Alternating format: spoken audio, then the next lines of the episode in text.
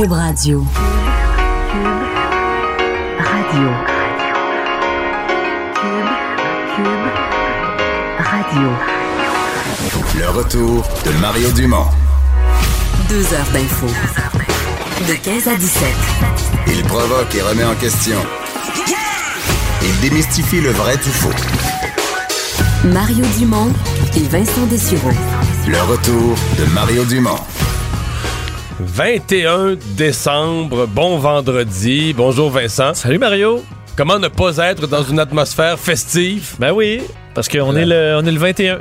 si proche de Noël? C'est les vacances pour toi dans quelques dans Quelques deux heures. Je vais bien les prendre, puis euh, mais il faut quand même couvrir sérieusement l'actu- l'actualité, mais il semble qu'on va avoir un sourire en coin toute l'émission. Je, Je pense, sais pas, là. je pense que oui. On salue les gens qui nous écoutent. D'ailleurs, on apprenait qu'il y a beaucoup de gens euh, qui nous écoutent euh, sur le câble, alors que Ouais, maintenant c'est ben euh, ouais, c'est que c'est un gros succès, mais c'est une façon simple de, l'écouter. Oui, Peut-être les gens, génération un petit peu plus âgée, là, qui ont pas toujours le sel dans la main, les écouteurs dans l'oreille, puis tout ça. ben, question de données aussi sur le, le- le- je veux dire, sur la télévision, c'est sans limite. Alors, vous pouvez l'écouter euh, tant que vous voulez. Alors, on vous salue, euh, peu importe sur quelle plateforme vous nous écoutez. Et là, les gens de la Côte-Nord euh, qui ont une solution euh, pour l'instant pour des déplacements, pour quitter leur région direction sud, faute d'avoir un traversier qui marche, mais il n'y a, rien de simple. là. Non, c'est pas une- la solution idéale. Et ça, même le ministre des Transports, François Bonnardel, euh, l'avoue. euh, une situation qui est difficile reliée à ce euh, bris quand même majeur du traversier FA Gauthier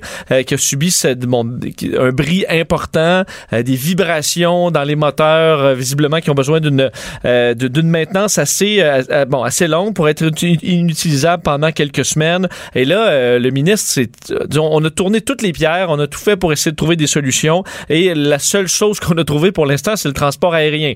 Évidemment, il n'y a pas de voiture qui rentre dans un avion. Euh, en fait, dans la plupart. Donc là, tu débarques à l'aéroport de Montjoli, puis t'as pas d'auto. là. Non, c'est un problème là, pour ceux qui ont habité là. et Ça a été mon cas. Pas de voiture euh, en Gaspésie ou Bas-Saint-Laurent ou sur la côte nord. Euh, Tu vas pas loin. T'es un peu limité là. En Alors- fait, ça, ça ne peut servir, à mon avis, soit des gens qui ont de la famille, là, pas loin, là, Rimouski, euh, Montjoli, Matane, ce coin-là, puis que là, ta famille vient te chercher à l'aéroport pour t'ailler en visite, mais tu peux rien tout. faire, là, t'es limité. euh. tu t'en vas pas à. Sinon, tu loues une auto. Percer, là. Non, Non. non. Alors, Sinon, tu loues une auto. C'est pour ça que je pense, ce que je comprends, c'est qu'ils ont rajouté euh, chez nous, la Rivière-du-Loup, Rivière-du-Loup-Saint-Siméon, ils ont rajouté une traverse de plus. Absolument. Euh, c'est quand même, c'est un détour, là, mais moins pire que d'aller passer par Québec quand même. Tu sauves deux heures, ça arrive nord, deux heures, ça arrive sud. il y a un bout que tu conduis pas où c'est un peu plus, euh, plus calme que d'aller revirer sur le pont la porte. Mais Euh, moins cette saison-ci. Oui. Et euh, alors, ce qu'on ce qu'on a proposé, c'est euh, pour l'instant euh, des des des, euh, des vols donc en avion. C'est un Dash 8 de la compagnie Air Québec qui va faire quatre allers-retours par jour, une cinquantaine de places qui sont disponibles. Les gens qui avaient déjà prévu, euh, qui avaient déjà des billets pour prendre le bateau ont priorité pour euh, ces billets-là. Ça, ça avait été annoncé euh, hier et on aura le le, le, le, navire remplaçant, disons en début d'année prochaine. Alors, c'est le CTMA vacancier qui va prendre la relève à partir du, du 8 janvier. Et bon, il n'y avait pas de bateau de près. D'ailleurs, je vais vous faire entendre un extrait du ministre François Bonnardel qui expliquait un peu la situation. L'extrait est un peu plus long parce que je le trouvais quand même important. Explique à quel point on a vraiment tout fait pour essayer de trouver une autre solution. Et François Bonnardel blâme le précédent gouvernement pour la situation actuelle. Euh, je vous le fais entendre. leur dire qu'autant de notre côté de la, du MTQ, de la STQ, on a retourné toutes les pierres disponibles pour être capable de trouver des pistes de solutions. Je sais que ce n'est pas parfait. Et je vous dirais de voir euh, que le réseau de la Société des traversiers n'est pas de bateau disponible pour remplacer un bateau qui brise. Pour moi, euh, c'est euh, euh, inacceptable. Maintenant, la STQ, il faut bien comprendre, la STQ, dans la dernière année, aurait pu acheter un bateau usagé. Ce bateau n'a pas été acheté parce que l'ancien gouvernement n'a pas poussé cette demande comme telle, parce que vous comprendrez, dans un réseau grand comme celui de la Société des traversiers, me faire dire du jour au lendemain, ben, M. Bonardel, on n'a pas de bateau disponible, pour moi, c'est inconcevable. Alors, euh, vous pouvez être assuré dans la prochaine année, je m'occuperai de faire passer cette demande et d'assurer euh, à la Société des traversiers que nous puissions répondre malheureusement à des inconvénients aussi majeurs que la perte du FA Gauthier. Mais ça, ça soulève quand même une question, c'est-à-dire que c'est pas des petits montants d'argent d'acheter un, ba- tu sais, que t'aurais un- t'en aurais comme un, comme on dit, un bateau de spare, là, tu un bateau de rechange qui, Qui est toujours prêt. toujours prêt quelque part, mais ça, ça, ça vaut une fortune un bateau. Là. Euh, Oui, exact. C'est pour ça a même la chance d'acheter un bateau usagé. euh, je Ouais, comprends, pas mais que même usagé, euh, faut quand même que tu le maintiennes. Le bateau, ça rouille. euh, à un moment donné, il faut que tu... euh, c'est des coûts quand même importants. Je dis pas non, mais je dis pas non, mais ça me paraît, paraît audacieux, mettons comme déclaration. Parce que, et de blâmer, c'est ça, l'ancien gouvernement, est-ce qu'il faut toujours avoir un bateau, un bateau de presse? François Bonnardel semblait, a fait trouver ça carrément inconcevable, euh, la, situation actuelle, parce que le, le, le, le FA Gauthier a quand même coûté plus, plus- bon, une, une fortune, là, dans ce cas-là, là, plusieurs millions de dollars. Technologie nouvelle aussi, là, verte, euh, alors c'est Ouais. peut-être, est-ce qu'il y a des Pas- questions là-dessus pour sur la fiabilité enfin. à se se poser peut-être? On, on va parler tout de suite, Vincent, au maire euh, de Bécomo, euh, Yves Montigny. Bonjour. Bonjour, M. Dumont. Ça va Comment- bien? oui, ça va bien. Comment les gens euh, réagissent chez vous? D'abord, commençons par ça. Est-ce que l'avion, parce que euh, si on, a- on traverse en avion, on arrive de l'autre bord, on, on est à l'aéroport de Montjoli, pas d'auto, là?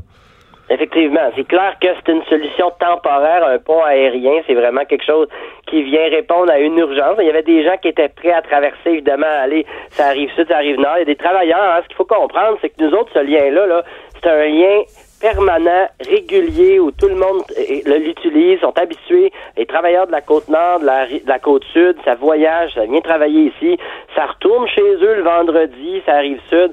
Fait que là, le pas de lien, là, faire le tour par Québec, c'est impossible. Il y en a même qui laissent déjà leur voiture de l'autre côté. C'est déjà comme ça chez nous, notre réalité. Ah, C'est comme Québec-Lévis, puis si ça arrêtait d'un coup, ben, puis qu'il n'y avait pas de pont, euh, les deux autres ponts étaient pas là, ben, ça se pourrait pas. Mais chez nous, c'est exactement la même dynamique, c'est juste que c'est plus large, puis c'est dans le golfe, là. Fait que tu peux pas prendre n'importe quel navire, puis... Euh, Non, on peut pas, on peut pas prendre les autres petits traversiers qu'il y a ailleurs au Québec puis les envoyer dans le golfe. Les gens vont se faire brasser. Il va avoir mal au cœur un petit peu, là. hein?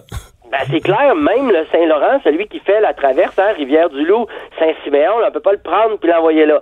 Mais je vous écoutais tantôt, là, vous parliez là, de, tu sais, de, la- M. Bonardel là, qui avait amené l'idée d'un autre bateau. Ça a-tu de l'allure, ça, pour vous? Ben écoutez, si on faisait, tu sais, le, Saint-Laurent, là, qui traverse, ça, fait quand même un bout de temps qu'il est là, on jase, là. On jase ensemble, hein. Mettons, là, qu'on remplaçait le Saint-Laurent par un autre bateau, là, qui, lui, est capable de venir prendre la relève à Bécomo, puis qu'on garde le Saint-Laurent, puis que le Saint-Laurent, lui, on le garde, puis on le parque. Là, on jase. Là, on a quelque chose de pe- peut-être plus neuf pour Rivière-du-Loup, Saint-Siméon, puis euh, si lui, si lui, à Bécomo, brise, parce qu'il brise sérieusement souvent, là, fait que On, on prend le 30 Saint-Laurent, on prend le 30 Saint-Laurent, on l'envoie chez vous, puis on ressort le vieux. Ah oui. on- OK, je comprends. Ben oui, c'est une idée. Moi, moi, je vous lance ça, tu sais, je suis une mère de Bécomo, mais en même temps, tu sais, euh, la réflexion... Mais, mais en fait, vous dites, vous dites, le maire, quand il dit qu'il faudrait jamais être pris pas de bateau, pour vous, pas, avec Homo, c'est pas fou, là. Vous dites, Ah, c'est- on, peut- on peut pas ah, être pogné pas de bateau. En fait, ça se peut pas, pas de bateau.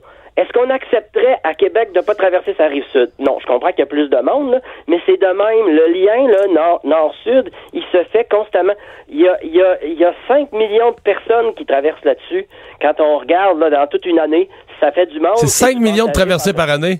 Hey, c'est incroyable. Non, en, en individu, là. C'est pas en- C'est pas en véhicule, Euh, là. Non, non, être en individu. 5 millions de personnes qui traversent par année. C'est incroyable. C'est incroyable. Ah ouais. C'est beaucoup de monde. C'est beaucoup, beaucoup de monde qui traverse ça. Puis clairement, ce gros bateau-là, c'est vraiment, euh, c'est vraiment un bateau qui est essentiel. Le Camille Marcoux, là, quand il était là, là, il, euh, était tout le temps plein. Hein. C'est pas pour rien qu'ils ont fait un bateau plus gros. Fait que c'est le bateau qui Mais- fournit les revenus à toute la Société des traversiers du Québec. Alors l'ampleur, là, il faut le réaliser, l'ampleur de ce que c'est. C'est le bateau, c'est comme la vache à lait là, de la Société des traversiers du Québec qui est arrêtée en ce moment-ci. Ouais. Là, euh, la trouve pas drôle. Ouais, les, les, les gens qui, euh, euh, qui prennent la, qui vont prendre euh, l'avion à date, est-ce que est-ce que vous avez leurs commentaires? Est-ce qu'ils semblent quand même satisfaits? Est-ce que ceux, ceux, ceux qui avaient des billets là, dans les prochains jours, qui avaient déjà réservé leur place sur le euh, sur le bateau, euh, est-ce qu'ils qu'ils semblent heureux? En tout cas, c'est pas, c'est pas idéal, mais heureux au moins qu'on leur ait fourni un, un plan B? Ben, en fait, ce qui est, une chose qui est sûre, là, c'est que les gens qui étaient déjà traversés puis qui s'attendaient de retourner chez eux, là, ils sont vraiment contents. Les travailleurs, tous ceux qui prennent le bateau Mhm. régulier, les utilisateurs réguliers. C'est sûr que pour eux autres, c'était- se taper 4 heures ou 8 heures, tout dépendant si tu passes par Rivière-du-Loup, si t'es chanceux, sinon tu fais le tour par Québec. Puis ça, c'est sûr que ces gens-là sont très, très satisfaits parce que c'est pas long, hein, à traverser en avion, là. Fait que ça se fait très rapidement. Alors que là, c'est tous les autres, là. ceux qui prévoyaient venir traverser puis prendre leur voiture puis s'en aller, exemple, à Saint-Anne-des-Monts, à Gaspé, ou là, eux autres, ils sont faits parce que traverser en avion, là, ce que ça fait, c'est que ton auto reste l'autre bord, faut que tu loues une voiture. Ça désorganise solidement tout le monde. Ça, c'est clair. Mais dans un contexte d'urgence comme celui où on est, on n'a pas le choix. Fait qu'on est vraiment obligé de se retrouver euh, à, à, trouver toutes sortes de plans B. Tout le monde est là-dedans. Mais clairement, moi, j'en reviens pas. Je suis d'accord avec le ministre. Il nous a vraiment bien entendu ça se peut pas qu'il n'y a pas de plan B puis qu'il n'y a personne qui y a pensé. Puis effectivement, la société des traversiers en avait parlé à l'ancien gouvernement, puis je le crois, le, ministre là-dessus. Puis clairement, euh, personne s'en est occupé, puis c'était pas si grave, puis euh, la, côte nord est pas isolée, mais nous autres, on est enclavés constamment, on n'a pas de pont à Tadoussac de Sainte-Catherine, puis on a un bateau pour euh, pour Matane, Matane, Matane le bateau, le, fameux bateau quasiment neuf, fabriqué en Italie, qu'est-ce qu'ils disent les gens de la Côte-Nord? Avez-vous l'impression que c'est un, comme on dit des fois d'une voiture qui marche jamais, avez-vous l'impression que c'est un cancer ou qui est pas adapté? il a été construit en Italie quand même dans un pays beaucoup plus chaud, euh, qui est pas adapté au genre de climat du, du, golfe Saint-Laurent, ou bien c'est juste une malchance? Est-ce que la foi dans le bateau se perd chez les gens de la Côte-Nord?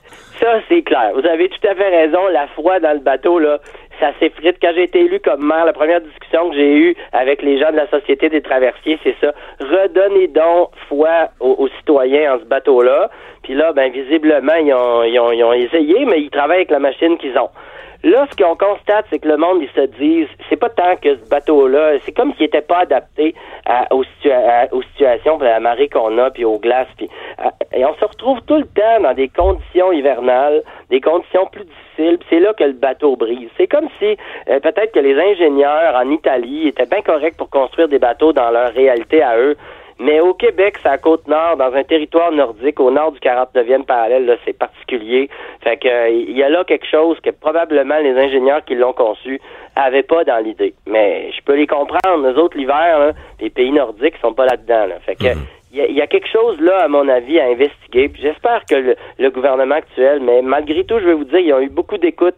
Puis euh, j'étais vraiment fier d'entendre mon ministre ce matin là, vraiment, il nous a compris, puis je, me sentais vraiment écouté, puis euh, respecté dans ses propos ce matin, puis j'ai trouvé qu'il avait fait une, maudite bonne job, vraiment. Yves Montigny, merci beaucoup de nous avoir parlé. merci, bonne journée le maire de Bécomo. C'est-à-dire, je cherchais le montant, c'est 220 millions euh, le coût du FA Gauthier. Alors, c'est sûr que c'est ça. Mais l'idée de d'avoir un bateau plus gros pour faire Rivière-du-Loup, Saint-Siméon, qui peut servir peut-être en plan B, c'est pas, c'est pas inintéressant. Il a été fabriqué par le chantier Fincantieri à Trieste, donc euh, dans l'extrême, extrême nord-est euh, de l'Italie, en fait à la frontière de, la, de la Croatie ou de la Slovénie. Et, et rappelez que les vols pour, en avion, c'est 20 dollars. Alors, pour ceux qui ont ceux qui avaient des euh, exact qui, avaient payé leur billet. Et euh, ça, ça, a un coût parce qu'évidemment ça coûte pas réellement 20 dollars. Alors c'est 10 000 dollars par jour euh, ça coûte que, ça coûte au gouvernement. Il y a eu des problèmes aujourd'hui. en bateau en bateau en avion la traverse ça doit être quoi 20 minutes? C'est 20 ouais peut-être 20 minutes 20 minutes ouais, vraiment rapide parce que c'est et il y a eu des problèmes aujourd'hui tu sais, pour en rajouter c'est que il y a eu un bris sur sur l'avion qui, qui, qui, s'occupait de cette traverse là les, les, les travailleurs qui s'occupaient à déglacer l'avion ont brisé une hélice. Alors, tu sais, quand tu dis là, que tout va, mal, alors euh, les vols devaient reprendre. En fait, le prochain là, devait reprendre à 15h30. Alors, on a pris une partie de la journée pour réparer l'hélice et on va reprendre les vols. Alors, il y en a qui ont été annulés sur le bateau, qui ont été annulés sur, euh, sur l'avion aujourd'hui. Parce que si on déglaçait, et ça amène notre prochaine nouvelle, c'est qu'il y a du verglas sur plusieurs régions. Oh. Euh, le sud du Québec a eu pas mal plus de pluie, peu de verglas. Oui, beaucoup plus de pluie et des quantités quand même importantes. faut dire que ce, le verglas n'a pas causé beaucoup de problèmes. En début de journée, des pannes de courant à certains endroits, particulièrement euh, euh, en Outaouais, la Nodière, centre du Québec. Euh, ensuite, ça s'est vraiment transformé en pluie pour la plupart des secteurs et des quantités impressionnantes. Le Basse-Côte-Nord, 50 à 70 mm Euh, si euh, dans, dans certains endroits, les égouts sont c'est gelé, là, ça va faire beaucoup d'accumulation d'eau. donc, dans plusieurs secteurs, à Montréal et autres, le 25 à 35 mm par endroit, avec du vent en plus. à Québec, plus verglaçante ce matin, qui s'est changé aussi en plus à mi-journée. 40 à 50 mm au total qui est prévu. Alors, des quantités quand même difficiles, au point où certaines écoles ont dû être fermées. Je pas nécessairement très grave, là, dernière journée avant les fêtes. je pense pas que les, les, professeurs aussi et tout le monde était super. On rate le film de Noël. On rate le film, effectivement, puis la fermeture des, des, des agendas, là, mais alors quelques écoles fermées par endroit.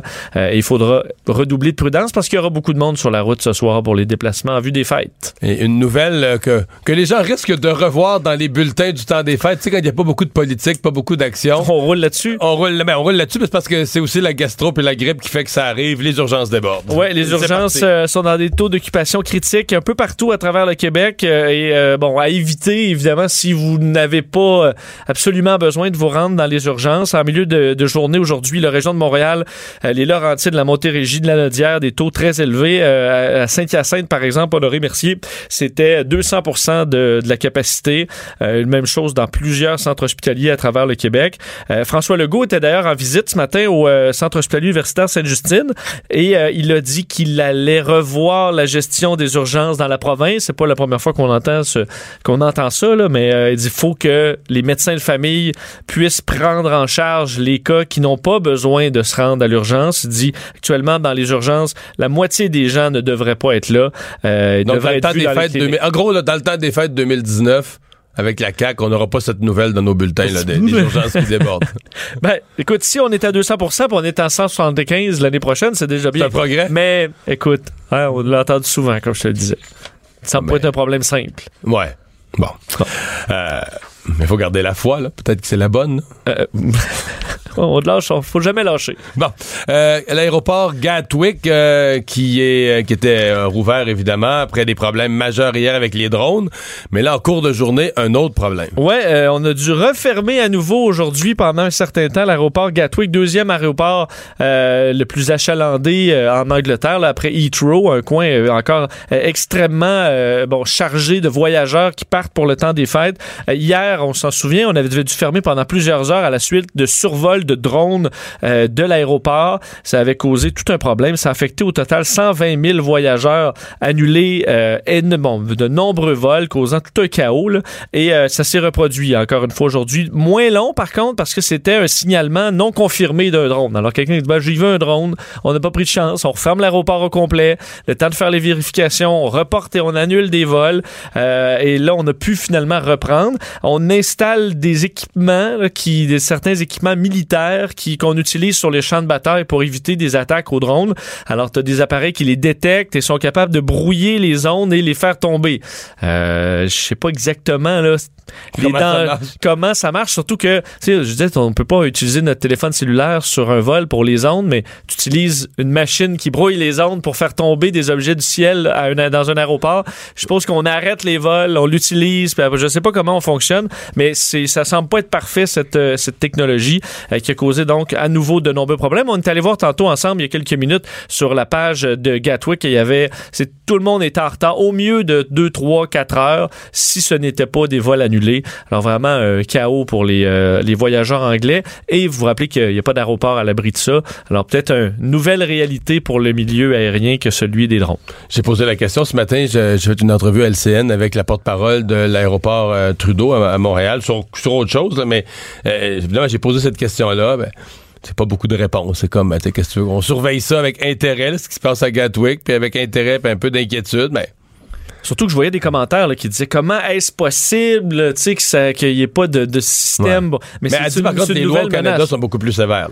Semble-t-il que les lois au Canada, euh, en dedans d'un rayon de je sais pas combien de kilomètres de, Trudeau, là, oui, non, t'as pas le droit d'aucun drone. Non, sauf qu'il n'y a pas visiblement, la personne ne suit pas les, les, règlements locaux. Là. Non. ça n'empêche pas physiquement un drone de quelqu'un qui dit Moi, je respecte pas la règle la loi, de, l'envoyer.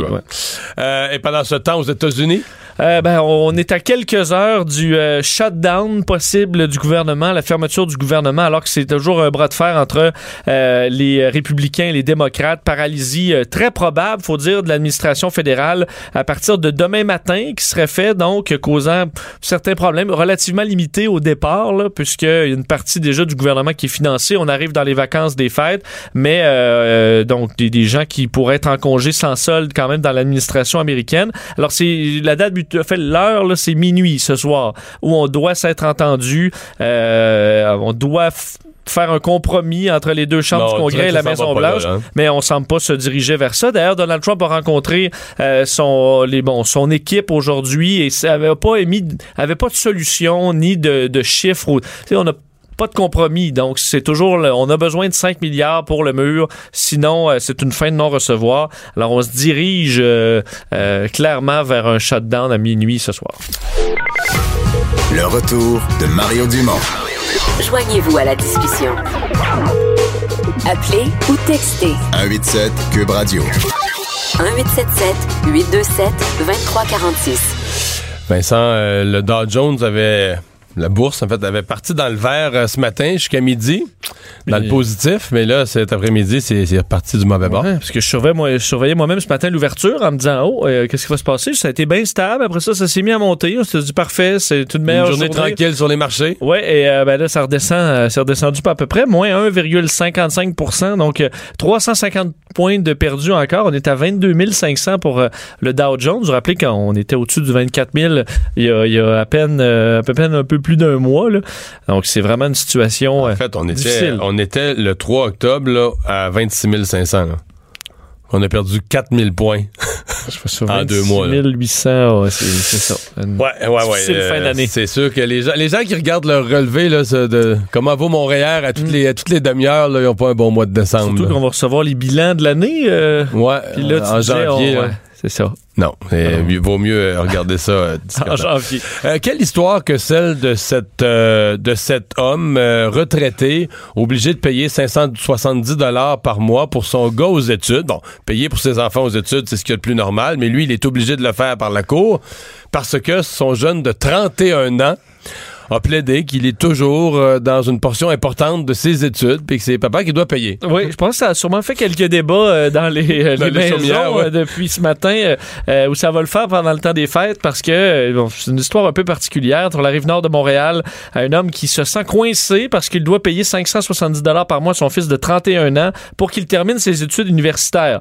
Euh, lui dit qu'il est au bout du rouleau, euh, n'a pas un énorme revenu. Non, il est revenu qui retraité, en là, baisse, il était à 42 000 dollars, il était à 56 000 avant. Alors, euh, 42 000 dollars, devoir payer presque 600 dollars par mois euh, à son fils de 31 ans, c'est assez difficile. Surtout que lui, ce qu'il trouve, c'est que c'est interminable le baccalauréat Ben euh, de son fils. Euh, il dit normalement, ça dure trois ans un baccalauréat. Il pensait qu'en 2013, ça allait être fini. Je rappelle qu'on est en 2018. Mais entre autres, il a échoué à sa première session, euh, disant qu'il avait euh, un travail à temps partiel. Oui, parce que ça, ça, empire le cas, là, parce qu'il dit il a arrêté de travailler. Parce qu'au début, il payait un peu. Là, il disait, ben, si j'ai échoué, c'est parce que je, je payais un peu. Alors là, il va falloir que papa paye. Euh, et ensuite, il y a eu un deuxième échec, mais cette fois, c'est à cause de du, qui s'est chicané avec son père relié au, à toutes ces dépenses-là. Finalement, c'est comme toujours la faute Du père. à, sa- à son, à son père. Oui, parce que son père, il a mis de la pression parce qu'il était écœuré de payer, puis ça, ça l'a affecté psychologiquement, fait qu'il a raté sa session. Il étudiait moins, ça- il étudiait moins bien. Alors, euh, écoute, ça commence, c'est un peu particulier comme dossier. Ouais. D'ailleurs, le père a été obligé de payer aussi les frais d'avocat euh, de son fils. 6 000 en frais d'avocat, 5 000 en dommages et intérêts parce qu'il aurait tenu certains propos sur Facebook contre son fils. Ça, c'est en cours supérieur. Mais tu sais, je comprends parce que je me suis fait expliquer ce matin par une avocate en droit de la famille que tant qu'il y, y a des règles, tu sais, puis techniquement, là, quand, tant, tant qu'ils sont bac, les, problèmes de santé, là, le juge a tenu compte de ça, puis tant qu'ils sont bac ou ses études nécessaires pour avoir un emploi. Ce que je comprends, c'est que si, mettons, tu fais un bac, là, puis c'est- suffisant pour avoir un emploi, mais que tu décides, toi, pour d'aller à maîtrise au doctorat puis que tes parents sont plus âgés, c'est la cour pourrait arrêter. Là. Mais là, lui, il faut qu'il il a besoin de ce diplôme-là pour travailler. Fait que là, c'est encore le père qui est le pourvoyeur. Mais je, je sais pas. Il me semble que, me semble que quand ton gars de 31 ans fait ça, peut-être que toi aussi t'as manqué quelque chose. Là. Il, y a, il y a- un moment, entre 18 et 20 ans, il y a un moment où tu t'es passé à la table avec lui pour lui expliquer des affaires sur la vie. Là. Moi, je sais pas à quel point tu t'échappes comme ça, parce que la relation, visiblement, entre les deux, euh, va pas bien, là. Non. Juste une relation euh, Non, non, financière. c'est une les Tu payes, tribunaux. tu payes pour ton fils, puis en plus, euh, il, Il vient pas à Noël. Il t'aime pas, il vient pas à Noël. Non, non, non, non. Parce qu'on dit ça, il n'y a pas de limite à la. Comme tu as dit, là, on dit euh, tant qu'il n'a pas atteint une autonomie suffisante pour subvenir à ses besoins. Mais 31 ans. Mais là, c'est ça. à moins qu'il y ait vraiment un retard, là. Mais euh, à part. euh, Moi, quand j'ai il lu l'article. pas dans la meilleure branche. Tu sais, dans ce cas-là, tu dis peut-être Mais là, il s'en va faire avocat. un DEP. Mais le gars, le gars, ça va, il, il étudie en Oui, droit. En droit. Puis je pense qu'il va aller faire une maîtrise en droit notarial. Donc, il veut devenir notaire. Mais ça, même si t'es pas capable, Hmm. peut-être que. Est-ce que tu hésiterais à l'embaucher? Mettons, qu'il devient notaire. Ben non, là. mais là, Est-ce que tu hésiterais à l'embaucher? C'est sûr que là, on n'a pas. Pour s'occuper de pas tes affaires c'est personnelles. droit, dans le droit de la famille. Donc, lui, il est protégé un peu là-dessus. Mais là, tu fais comme, hey, il j'ai vu un article sur un. tu viens de sortir, tu viens de la rive nord, OK? 32 heures. Il me semble que. Je suis... En tout cas, il a de l'expérience devant les tribunaux parce qu'il est capable comme ça, euh, quand même, Oui, siphonner, des beaux euh, gains, des beaux gains euh, face à son Il a père. déjà quand même euh, une certaine Ouais. expérience victorieuse devant les tribunaux. Moi, je disais l'article, j'étais décou... Sérieusement, là, tu sais, euh, j'ai pas de problème de payer pour mes enfants. Puis je même si c'est correct, s'ils vont faire un doctorat puis ils finissent à 27, 28 ans, ça arrive, là. Mais ça, me semble, que tu lis l'article puis c'est écrit grand flambeau tout le temps. Non?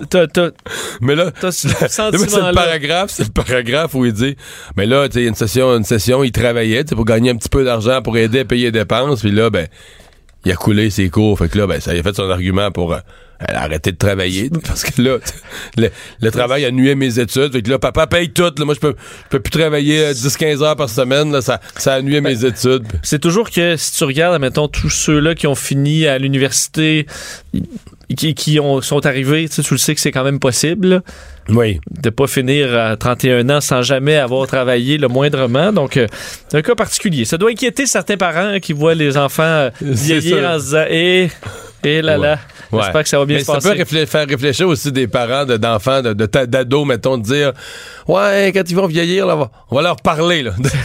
Un petit... euh, un petit euh, ABC, tu sais, qu'est-ce que qu'est-ce qu'on fait quand, là, tu sais, puis qu'est-ce qu'on fait en priorité, puis qu'est-ce que papa, maman sont prêts à payer. Là. Moi, j'ai toujours l'avantage, mes parents m'ont aidé. J'ai été, je suis parti à 17 ans là, de, la, de la maison très jeune là, pour aller à Jonquière, mais je me- à chaque fois que j'appelais, là, mettons, parce que je suis dans le trouble, là, parce que j'ai plus d'argent ou j'ai mal géré ce que tu fais, là, des fois à 17-18 ans, je me, il a pas une fois où je me suis pas senti, tu sais, vraiment mal. Lui, il a chaque que- fois, c'était une Lui, bonne il a pas l'air à se sentir mal, tu vois. Ben, il a c'est ça. une meilleure confiance en, lui. là. sent que ça lui est dû un Ouais. peu, là.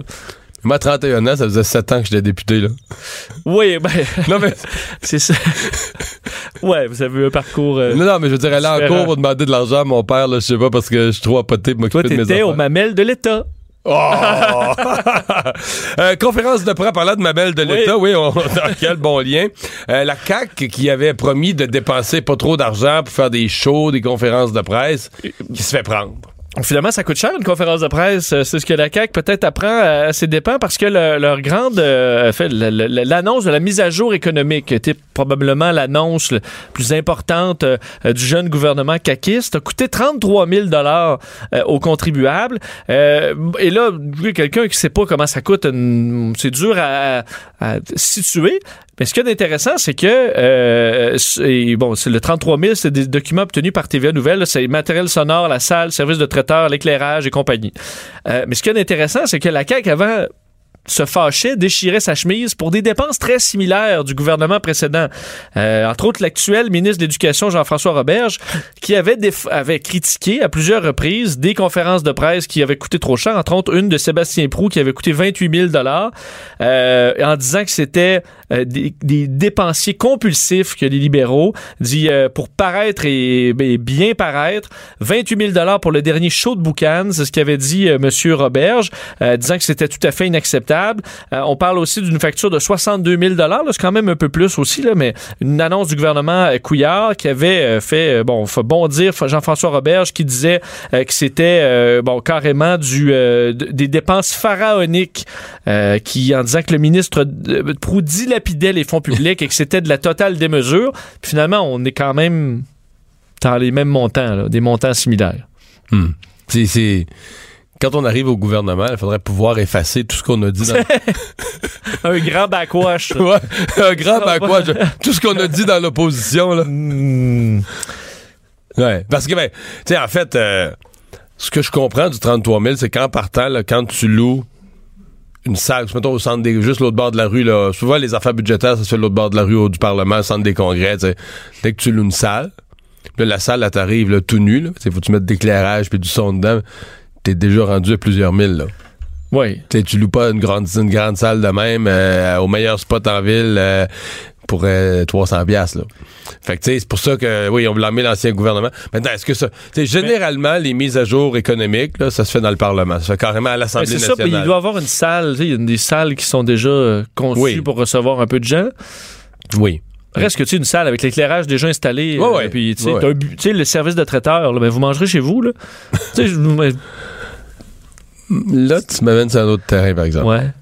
Parce que tu sais les journalistes euh, Ils aiment ça, puis Ben non, mais c'est-à-dire que. Mais non, non, c'est pas la question, c'est que, c'est que ça s'est fait, là, tu sais, l'avant-midi, il y avait un huis clos. Ah, c'est vrai. L'après-midi, C'est vrai, c'était la c'était une longue journée. C'est une longue jeune journée, là, tu sais. L'après-midi, euh, fait que là, d'après moi, s'il n'y avait pas eu à manger, les mêmes journalistes, ils critiqueraient euh, que c'est organisé tout croche par une gang de débutants qui ont oublié de mettre un lunch, là. Mais, admettons, le, ça Faire venir du poulet. Mais le buffet un peu euh, fu- funéraire classique, là, avec ça, tu sais les que farcis. Quand moi, j'étais dans, quand moi, j'étais député de l'opposition, j'étais dans ce qu'on appelle le lock-up, donc la, l'espèce de huis clos fermé, là, où t'as le budget, puis on t'enlève ton cellulaire, tu comprends? Tu Ouais. peux- Puis, euh, les, les, les menus changeaient avec les ministres des Finances. Monsieur Parizeau, son ministre des Finances, c'était Jean Campeau. Les, les jeunes ne le connaissent pas. Monsieur Campeau a été président de la Caisse de dépôt, mais c'était un monsieur vraiment très simple, très humble, très simple, très, très gentil. Très... Fait que lui, quand il a eu son budget, il a fait deux, deux, deux budgets, je pense. C'est du poulet. Il sais, je veux dire, on étudiait le budget, mais on arrivait, il arrivait un type, là, un homme, une femme, une boîte de deux. Mettons, on était quatre qui étudiaient le budget. euh, cuisses Quatre, ou poitrine. quatre boîtes de Saint-Hubert, mettez ça sur la table, il y a deux cuisses, deux poitrines. Partagez-. Partagez-vous ça, OK? OK. Là, après ça, c'est quand M. Landry était ministre des Finances, Mme Marois, là.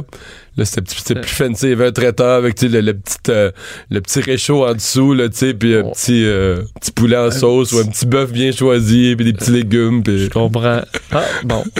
Quand même meilleur manger chaud, là. Non, non, non, mais ce que je veux dire, c'est que j'ai- attribué ça comme chaque ministre des Finances a son style puis passe son message. Fait que, euh, Jean Campeau, lui, c'était simple. Des, des boîtes de poulet. Bien sûr que se nourrir les journalistes, je sais pas, ça, ça me paraît quand même cher, 33 000. J'ai l'impression qu'il y a certains fournisseurs qui, qui se gâtent euh, ou qui font pas nécessairement de très grands rabais. Quand c'est le, le gouvernement qui paye, ouais. je pense que tu as raison de penser ça. Le retour de Mario Dumont. Pour nous rejoindre en studio, Studio à commercial cube.radio. Appelez ou textez 187 Cube Radio. 1877 827 2346. 13% des jeunes ont déjà été sollicités au moins une fois pour partager des photos sexuellement explicites. Et ce qui est frappant, Vincent, c'est qu'un sur quatre a dit oui. Oui, un sur quatre dans ce, dans ce groupe de 13% Alors, c'est dans cette, euh, les chiffres de l'équipe de recherche sur la sécurité et la violence dans les écoles québécoises, qui est dirigée par une euh, professeure euh, de l'Université Laval, qui a interrogé 33 000 élèves du secondaire. Alors, c'est quand même un bassin assez important. Et les chiffres eh, peuvent inquiéter. Certains inquiètent, certains rassurent. On apprend que donc 30, 13 ont déjà été sollicités à avoir des, des à recevoir des photos comme ça de nature sexuelle. Ça peut peut-être être rassurant. Ce qui est surprenant, c'est que il y en a qui acceptent 13. Ben, un euh, sur fait quatre, un sur quatre ça, je a, trouve ça beaucoup. a accepté. Il y a des certains contextes où c'est des inconnus. Euh, ce qui est plus régulier probablement c'est euh, chez des étudiants plus euh, plus vieux c'est en couple le problème c'est qu'au secondaire les couples vite, généralement. Ouais. pas longtemps et c'est souvent là que les problèmes commencent Estelle Cazelet, sexologue, cofondatrice des ateliers sexe URL. Bonjour. Bonjour. Euh, c'est des chiffres qui sont normaux, connus pour vous, ça? Oui, certainement, absolument. Rien de, de, de trop euh, de trop nouveau, en fait. Ouais. Euh, Bon, le, le 13 des jeunes qui ont été sollicités, euh, c'est une chose, mais que 1 sur 4, parce que ça apparaît quand même une sollicitation extrême, là, qu'on te demande des photos sexuellement explicites, 1 sur 4 qui dit oui. Mhm. C'est beaucoup, non? Oui, non, c'est quand même assez énorme comme chiffre. Le fait que je disais que ça me surprenait pas, c'est que je suis tellement consciente, puis j'en entends tellement souvent parler que pour moi, tu sais, c'est c'est de l'ordre du quotidien. On est rendu là-dedans. Tu sais, je veux dire, quand j'ai quand on fait de l'éducation à la sexualité, justement, dans mon organisme, tu sais, on, on parle principalement des, des, réseaux, des nouvelles technologies de l'information et des communications. Donc, tu sais, c'est c'est plus une nouveauté, c'est comme intrinsèque aux relations des jeunes Mais- maintenant. Donc, Mais justement, parce que c'est plus une nouveauté, on, on a l'impression qu'il y a eu tellement de reportages, de cas dans des écoles, de, de jeunes, dans le fond, qui ont eu des problèmes parce qu'une photo d'eux tout nus circulait. puis, exemple, en couple, là, trois mois après, le couple est plus ensemble. euh, Exact. comment, comment les jeunes, quand ils- au moment où ils l'envoient, la photo, là, comment ils sont pas conscients de ce danger-là et... Ah mon Dieu, ça serait très dur à calculer ça, le, le- le- niveau de conscience des jeunes par rapport à ça. Tu sais, c'est sûr qu'on le sait qu'à l'adolescence, tu parce qu'on est en développement psycho, euh, psychologique, psychosexuel, etc. On voit pas toujours les enjeux puis les conséquences de nos actions. Euh, donc, tu sais, je- j'ai beaucoup, je mets beaucoup de l'enfance, du moins en tant que sexologue, à, à travailler sur euh, comment accepter des refus, comment euh, comment ref- refuser aussi des affaires. Euh, mais tu sais, je travaille beaucoup aussi sur la personne qui partagerait justement, parce que je trouve que quand on fait de la prévention de de de de, de partage d'images euh, sexuelles ou intimes ou de n'importe quel ordre, euh, on parle beaucoup de comment quoi faire en tant que victime ou victime probable, mais on parle rarement de l'autre côté, l'envers. Donc, justement, cette personne-là, que ce soit une fille ou un garçon, un homme ou une femme, qui, euh, justement, par inconscience ou par conscience, va partager ces images-là. Donc, moi, j'essaie vraiment, euh, comme sexologue, à travailler ça avec les jeunes. Travailler le, mais pourquoi tu ferais ça? Mais justement, pourquoi? Est-ce que c'est généralement de la vengeance, justement, quand le Mm. couple se... Ou c'est plutôt pour se vanter, euh, souvent auprès de camarades de classe, par exemple, ou juste Exact. faire euh, de, générer de l'intérêt? Ben c'est ça. Dans le fond, ça, ça change d'une euh, d'une génération à l'autre. Tu sais, comme par exemple, quand on, quand on parle de tranche d'âge, euh, tu sais, il y a beaucoup de lois qui ont été mises au Canada par rapport euh, au transfert d'images euh, sans consentement. Euh, parce que les adultes euh, partageaient ces images-là plutôt comme vengeance. Tu sais, en anglais, on va souvent entendre revenge porn, donc de la pornographie de vengeance. Tandis que quand on parle de, de cette réalité-là auprès des jeunes, des jeunes adolescents, on parle beaucoup plus de euh, tous les enjeux de validation dans sa séduction. Fait que, tu sais, par exemple, partager une image pour une personne, tu sais, c'est comme montrer ses gains. C'est comme, oh, regarde la fille qui m'a envoyé telle affaire ou, hey, regarde mon chum, genre, il est, down sur moi, ah, il, il, il me veut dans le fond.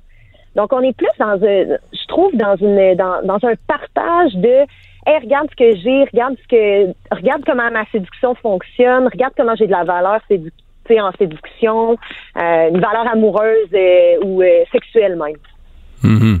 Mais on, a quand même quelques exemples où c'est ça, là, ça, ça revire pour vengeance ou autre, ça, ça revire en, Absolument. en- en circulation large là, de, de- du matériel, des images en question.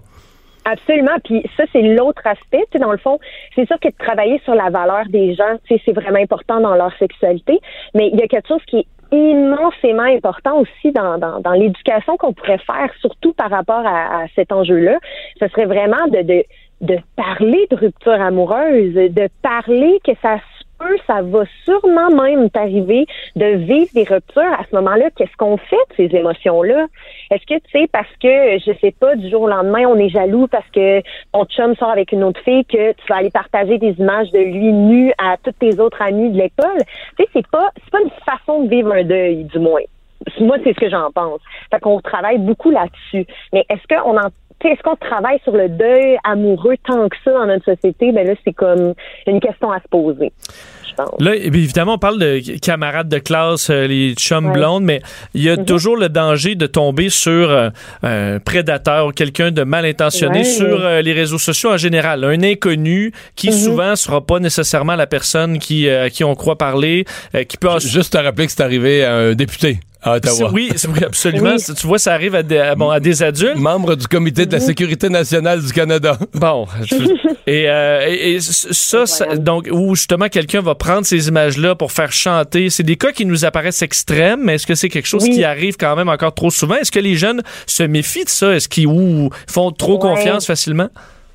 Ben, la sextorsion, c'est, semble-t-il, de, en tout cas du moins de- des- connaissances que j'ai par rapport à cette, euh, ce, ce sujet-là, cette problématique-là, ce serait encore aujourd'hui un des crimes les plus répandus au Québec. Là. Donc la sextorsion, c'est vraiment le, le, le- fait, dans le fond, de, de se faire demander de l'argent en échange de, de, de- dans le fond, la personne te demande des images sexuelles de toi, puis euh, elle te fait du chantage euh, monétaire sur ces images-là pour briser ta réputation. Fait que ça, c'est très courant encore aujourd'hui. Est-ce qu'on fait de la prévention de la sextorsion? Un peu moins, mais c'est un enjeu qu'on devrait vraiment, vraiment, vraiment discuter, du moins plus, parce que c'est euh, c'est c'est c'est c'est un crime absolument abominable et grave là. Tu sais, ça ça ça brise psychologiquement les gens qui la vivent là. Mais une façon de se protéger, c'est de ne de, de, de Mhm. pas envoyer de photos de soi-même. là. Ouais, mais là c'est ça l'affaire, c'est tous les enjeux de la sexualité. Tu sais, je vous parlais de valeur, de validation. Tu sais, on a tous et toutes besoin, du moins la, la majorité des gens, euh, ce besoin là de validation. Tu sais, dans notre sexualité, dans notre sensualité, dans notre séduction. Fait que les gens naïvement euh, parfois vont se faire prendre, tu sais vraiment là, c'est Ouais. comme euh, on, on peut vraiment s'imaginer là les pêcheurs là en ligne là puis ils, ils pognent des poissons. Ceux qui vont pogner vont pogner, ceux qui pogneront pas pogneront pas. Mais tu sais même si c'est minime le, le, le pourcentage, ça finit pareil par euh, devenir un, un cas assez grave là quand même. Ouais. Estelle Kessler, merci beaucoup de nous avoir parlé aujourd'hui. Le retour de Mario Dumont, le seul ancien politicien qui ne vous sortira jamais de cassette. Mario Dumont et Vincent Dessureau. Jusqu'à 17. Cube Radio. Le buzz de Vincent Dessureau. Alors Vincent, dans ton buzz aujourd'hui, euh, on les a tout entendus, les trucs pour vivre plus longtemps. Là. Oui, là, j'en ai un nouveau. J'en ai un nouveau que tu pratiques probablement pas assez. Non? Non. Si te chicaner avec ta, ta blonde. Ah oui? Oui. Ben, euh, quand même. ça arrive? Ben, un peu. Est-ce que vous êtes. Parce qu'il y a. Dit, il y a deux. ben, il y a deux types en gros, là. Il y a ceux qui, qui évacuent le méchant, qui se fâchent, et ceux qui gardent tout en dedans. Ben, un peu des deux. Là. Un peu des deux? Si t'évacues tout, là, ça... ça, ça là, tu- Faut que tu doses. Ouais, faut, que tu doses. doses. OK. Ben, en fait, c'est euh, une étude à long terme là, de l'Université de l'Arizona auprès de près de 200 couples euh, sur 32 ans par rapport à la gestion de la colère et l'espérance de vie. Donc, OK. on, on- on suit un peu ta gestion de la colère, puis est-ce que tu as des chances de mourir dans les trois prochaines décennies? Euh, alors, ils ont surveillé ça sur, sur plus de 30 ans chez des, chez des couples. Et ce qu'on se rend compte, c'est que les couples qui meurent le plus tard, c'est ceux qui s'engueulent.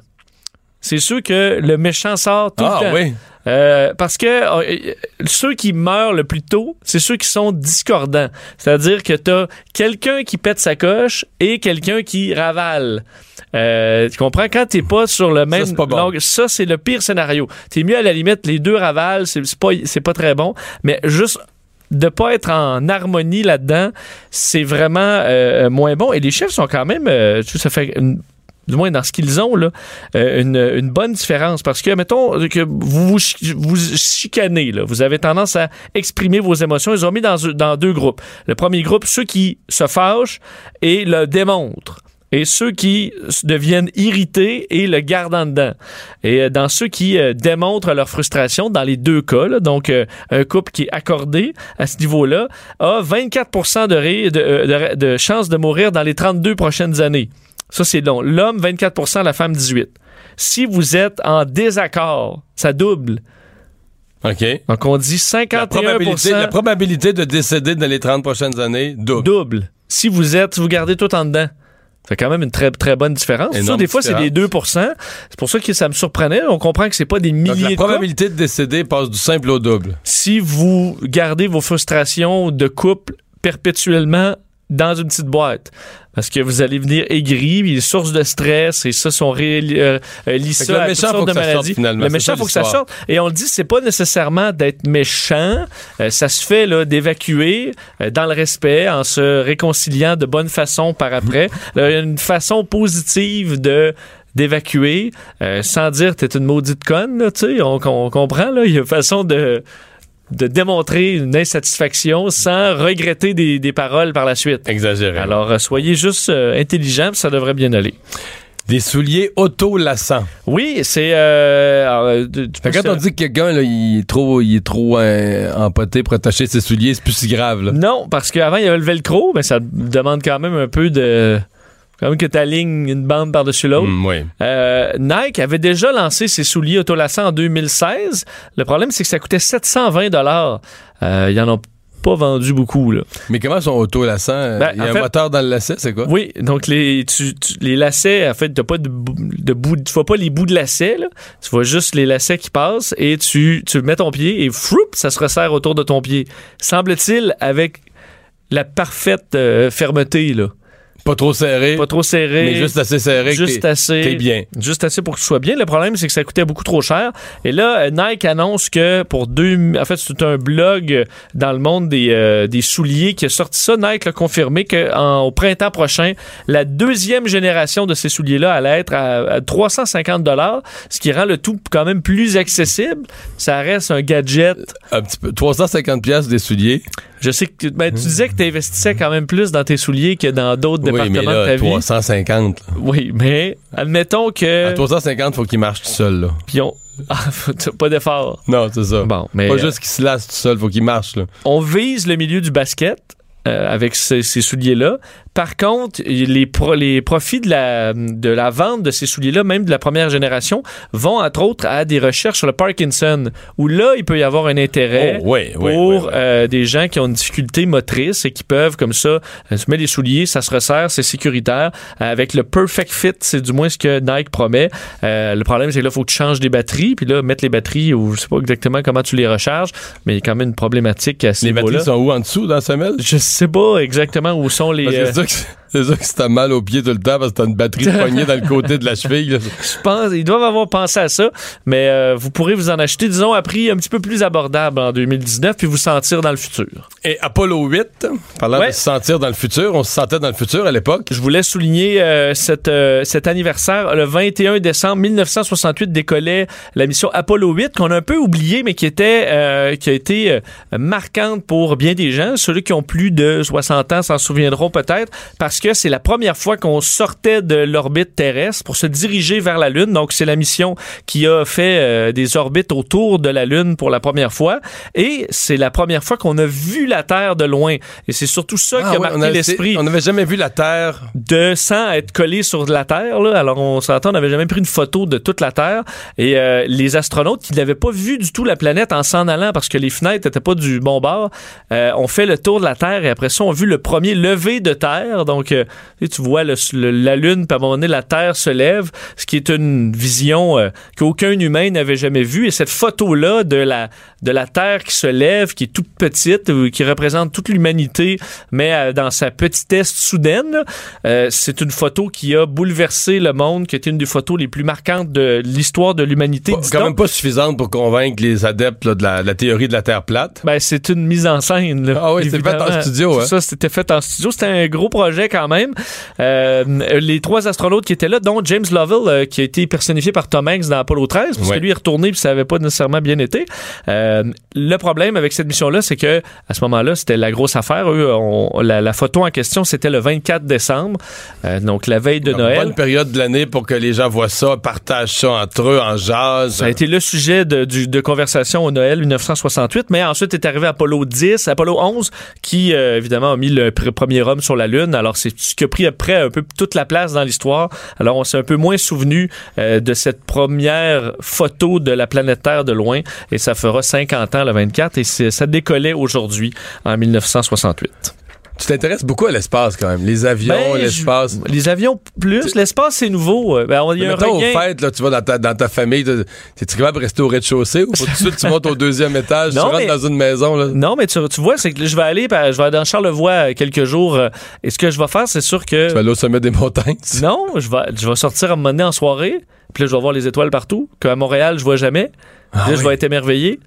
Puis là, ce que je fais, j'ai une, des applications. Puis là, je vais voir, admettons, ah, cette étoile-là que je vois, c'est laquelle? Puis là, tu vois, OK, ça, c'est une, c'est un soleil, là. C'est une étoile qui est à, dans telle galaxie. Je me dis, qu'est-ce qu'il y a autour? Puis c'est combien de temps ça me prendrait de temps à me rendre là? Euh, et ça, je le fais souvent. Bon. Tu vois, sinon, si t'as des, après ça, tu te poses des, des grandes questions existentielles. Trop. Tu te rends compte de la petitesse de, de nos problèmes. Le retour de Mario Dumont. Jusqu'à 17. Parce qu'il ne prend rien à la légère. Il ne pèse jamais ses mots. Cube Radio. Alors, il est 16 heures, euh, fermeture des marchés financiers à l'instant même, Vincent, puis ça aurait été une autre journée. euh, pas désastreuse, mais c'est Ouais. le cumul. C'est le cumul qui commence à être sombre. Quand même pas loin, à 4, moins 420 points, là, des, des chutes encore d'un autre 2% à peu près sur, euh, sur tous les indices. C'est vraiment euh, pas une bonne mais la nouvelle. semaine, euh, horrible. là. La semaine a été horrible. On peut enlever facilement euh, enfin, presque un 10 là, dans les derniers jours à peine. Alors, c'est vraiment pas des bonnes nouvelles. Surtout que la journée avait commencé bien. Au début, c'était stable. Ensuite, on était à la hausse. Jusqu'à midi. Jusqu'à midi, il faut croire que le dossier euh, du possible euh, shutdown, la paralysie du gouvernement américain inquiète encore, surtout qu'il semble avoir, on semble vraiment se diriger vers une, euh, une, une fermeture du gouvernement américain. Alors, ça ébranle encore. Il y a toute la question de quand même une instabilité en ce moment à Washington qui va peut-être au-delà des des chiffres là, parce que économiquement le- les États-Unis vont Ouais. quand même encore assez bien, mais il y a un pessimisme, on dirait, qui est en train de gagner du terrain là-bas.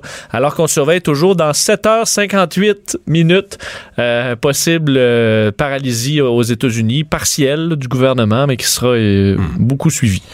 Alors, euh, le ministre des Transports au Québec qui a donné aujourd'hui plus de détails sur la situation de la traverse à Bécomo et des alternatives. Tout un casse-tête pour le gouvernement québécois qui n'a pas été en mesure de trouver une alternative euh, disons, pour remplacer le FA Gauthier qui est en euh, bon, qui Ils devra être réparé. avec euh, Terre-Neuve, la Nouvelle-Écosse. Est-ce qu'il y a des pro- On a travaillé avec le fédéral, avec les autres provinces, euh, essayé de trouver une solution. Euh, rien n'était possible. François Bonnardel a dit on a tourné toutes les pierres pour essayer de trouver un remplacement. Le seul disponible, c'est le CTMA vacancier qui est en réparation. C'est un navire qui est utilisé beaucoup l'été. Alors on l'a pour les îles de la Madeleine? pour les îles de la Madeleine. Alors, on le répare, on l'entretient en hiver. Alors là, le temps de le remettre euh, en état pour euh, pouvoir euh, transporter des gens, ça se fera seulement le 8 janvier. Alors, d'ici là, euh, pont... aérien. Alors, c'est un, un avion de la compagnie Air Québec qui s'assurera de transporter des passagers, 50 personnes à la fois, quatre fois par jour. On va également augmenter le nombre de traverses à, euh, à Rivière-du-Loup parce qu'évidemment, euh, l'avion ne transporte pas de véhicules et la plupart font la traverse avec leur véhicule, en tout cas une grande partie. Alors, devront aller tourner vers Rivière-du-Loup. C'est une situation assez compliquée, surtout qu'aujourd'hui, euh, comble de malheur, l'avion euh, a eu un bris important alors que des travailleurs étaient en train de procéder au déglaçage de l'appareil. Ben, on a brisé euh, une hélice. Alors, je sais pas comment on s'est euh, on s'est organisé, mais on a brisé une hélice. Alors, on a dû une grande partie de la journée arrêter encore une fois les vols qui ont repris euh, à 15h30, du moins devaient reprendre à 15h30. Mais vraiment, c'est un drôle de problème. Alors que François Bonnardel, lui, blâme le précédent gouvernement pour ne pas avoir acheté un bateau usagé qui aurait pu euh, remplacer le FA Gauthier. Lui trouve inconcevable qu'on n'ait pas un navire euh, en attente, prêt à intervenir dans ce genre de cas et assure qu'on va corriger la situation en 2019. Alors, est-ce qu'on va acheter un bateau usagé qui sera euh, toujours prêt. Ça reste à voir. On parlait au maire de Bécomo euh, euh, tantôt qui suggérait peut-être de Ouais, mettre un navire plus gros à Rivière-du-Loup. plus gros, plus un ben, navire neuf, plus gros à Rivière-du-Loup pour la traverse Rivière-du-Loup-Saint-Siméon. Qui, qui pourrait, si, si ça lâche à Matane, celui-là s'en allait à Matane, puis la Rivière-du-Loup, on ramène le vieux. On là. ramène le vieux, qui effectivement n'est pas jeune jeune là non plus. Non, le Trans-Saint-Laurent a de l'âge. Euh, je pense qu'à Rivière-du-Loup, on veut éventuellement un nouveau bateau aussi. Là. on devra euh, arriver. Mais C'est ça, pas ce que la question, ce qui n'est pas clair pour moi, c'est.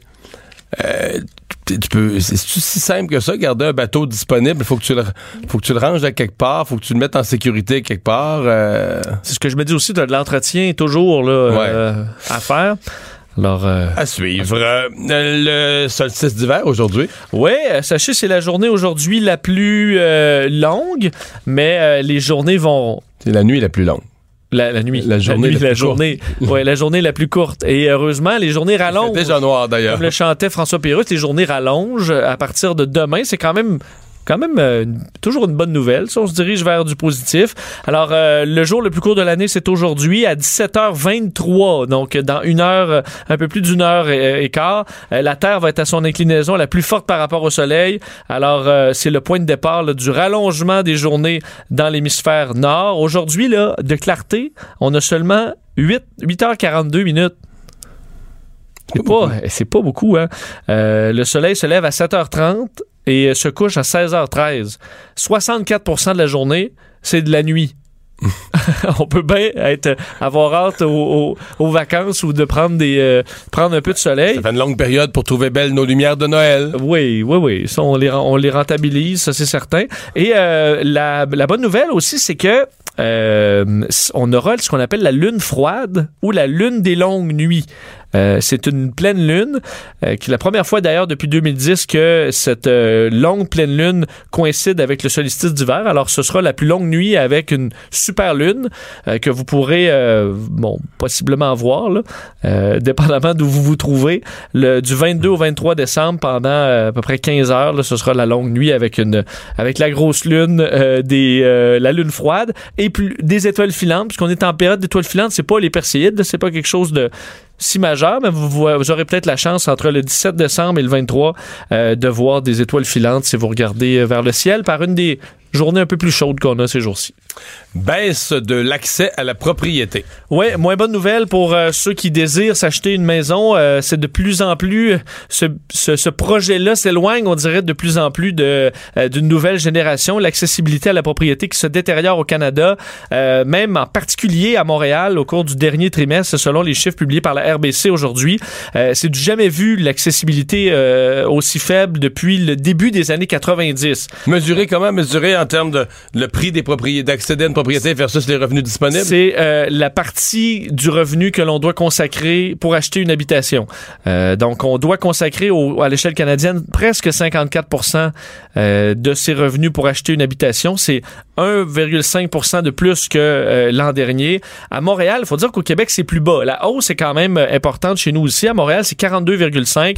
Québec, 33,7. C'est des chiffres qui sont inégalés en, en une, une décennie. Le coût moyen d'une maison unifamiliale à Montréal, c'est 415 000 en hausse de 6% euh, par rapport à l'an dernier. Euh, copropriété, 339 000 C'est beaucoup. Par contre, c'est encore beaucoup Le moins. coût moyen d'un condo, pas de 339 000 terrain, 330 000. C'est sûr qu'il y a des condos qui valent des fortunes. non, il y en a des gros Mais là-dessus, il y mais, en a aussi même. des, des- c'est ça, des demi-sous-sols. euh, il y en a aussi à moins. Alors la moyenne 340 000. Il faut dire quand même que on est encore loin de Vancouver ou Toronto. La, les moyennes là-bas, le prix moyen d'une unifamiliale à Vancouver 1,6 million. Le prix moyen d'une maison, Toronto 1 million.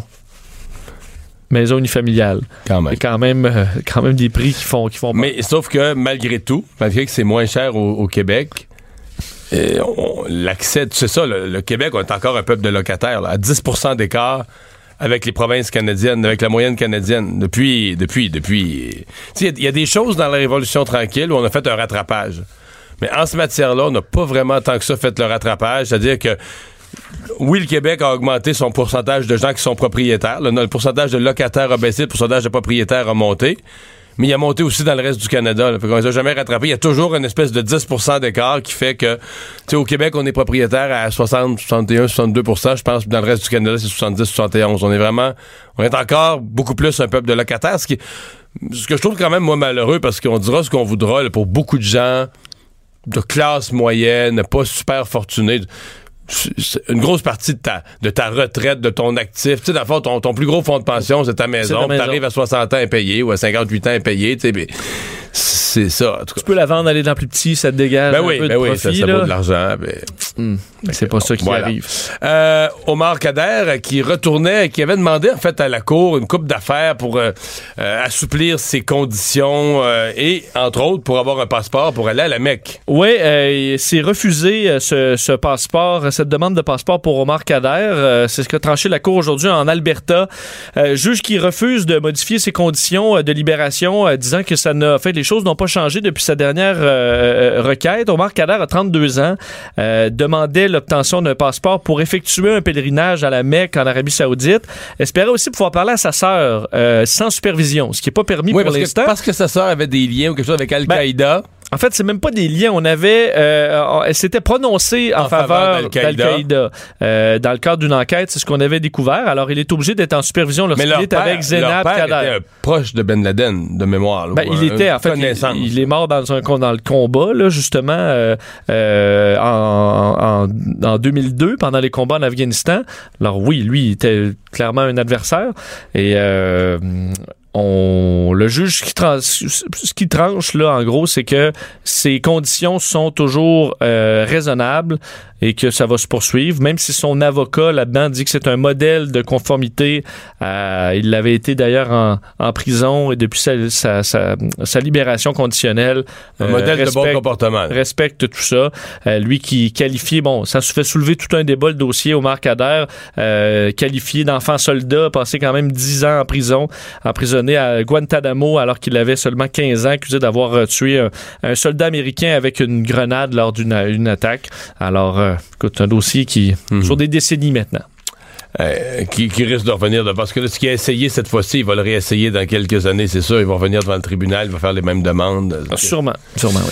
Euh, on va euh, parler météo aussi. Oui, parce que vous rappelez, euh, beaucoup de gens prendront la route aujourd'hui ou dans les euh, euh, dans les prochains dans les prochains jours pour euh, le temps des fêtes. Et c'est une journée difficile au point de vue météo. Quoique c'est peut-être mieux de la pluie qu'une tempête de neige pour euh, euh, Ouais. pour circuler. Sauf ceux qui ont eu de la, pla- de la pluie verglaçante. Sauf qu'ils ont eu du verglas, parce qu'il y a eu plusieurs endroits qui ont été touchés par le verglas. En général, tôt ce matin, puis avant de se changer en pluie. Puis de la pluie, là, il y en a eu beaucoup. Sur euh, beaucoup de secteurs, des avertissements de, de forte pluie émis par Environnement Canada pour tout ce qui est la Beauce, Charlevoix, Drummondville, l'Estrie, Gatineau, la Chute, la Nodière, la, Moranci- la, la, euh, la Laurentide, Montmagny, Montréal, Québec, Saguenay, Sept-Îles, Saint-Hyacinthe.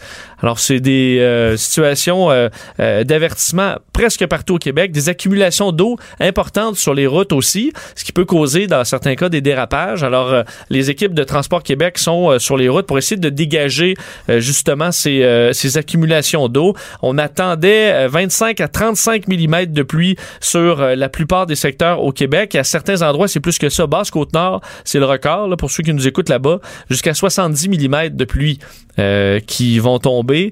Euh, donc, c'est énorme. Montréal, 20 mm de pluie qui est attendu avec quand même pas mal de vent. Euh, pour la région de Québec, 40 à 50 mm de pluie. Euh, ça a causé certaines pannes de courant aussi euh, depuis ce matin. Quoique rien de majeur. C'était dans la partie verglas euh, euh, plus tôt en journée. Et des écoles ont dû être fermées aussi. Quoique, bon, c'est la dernière journée. Je sais pas s'il y en a qui avaient des devoirs à remettre. Là, ça ira en 2019 parce que euh, certaines écoles ont préféré fermer aujourd'hui que de se retrouver euh, sur, les, euh, sur les routes glacées. Mario Dumont et Vincent Dessureau. Le retour de Mario Dumont. Après l'avoir lu et regardé, il était temps de l'écouter. Cube Radio. Alors, euh, prochaine chronique, Vincent, est-ce qu'on appelle ça du judiciaire? ben oui. Ou une chronique société? ouais, mais un mélange des deux. Un mélange des deux, Mélange ok, des genres.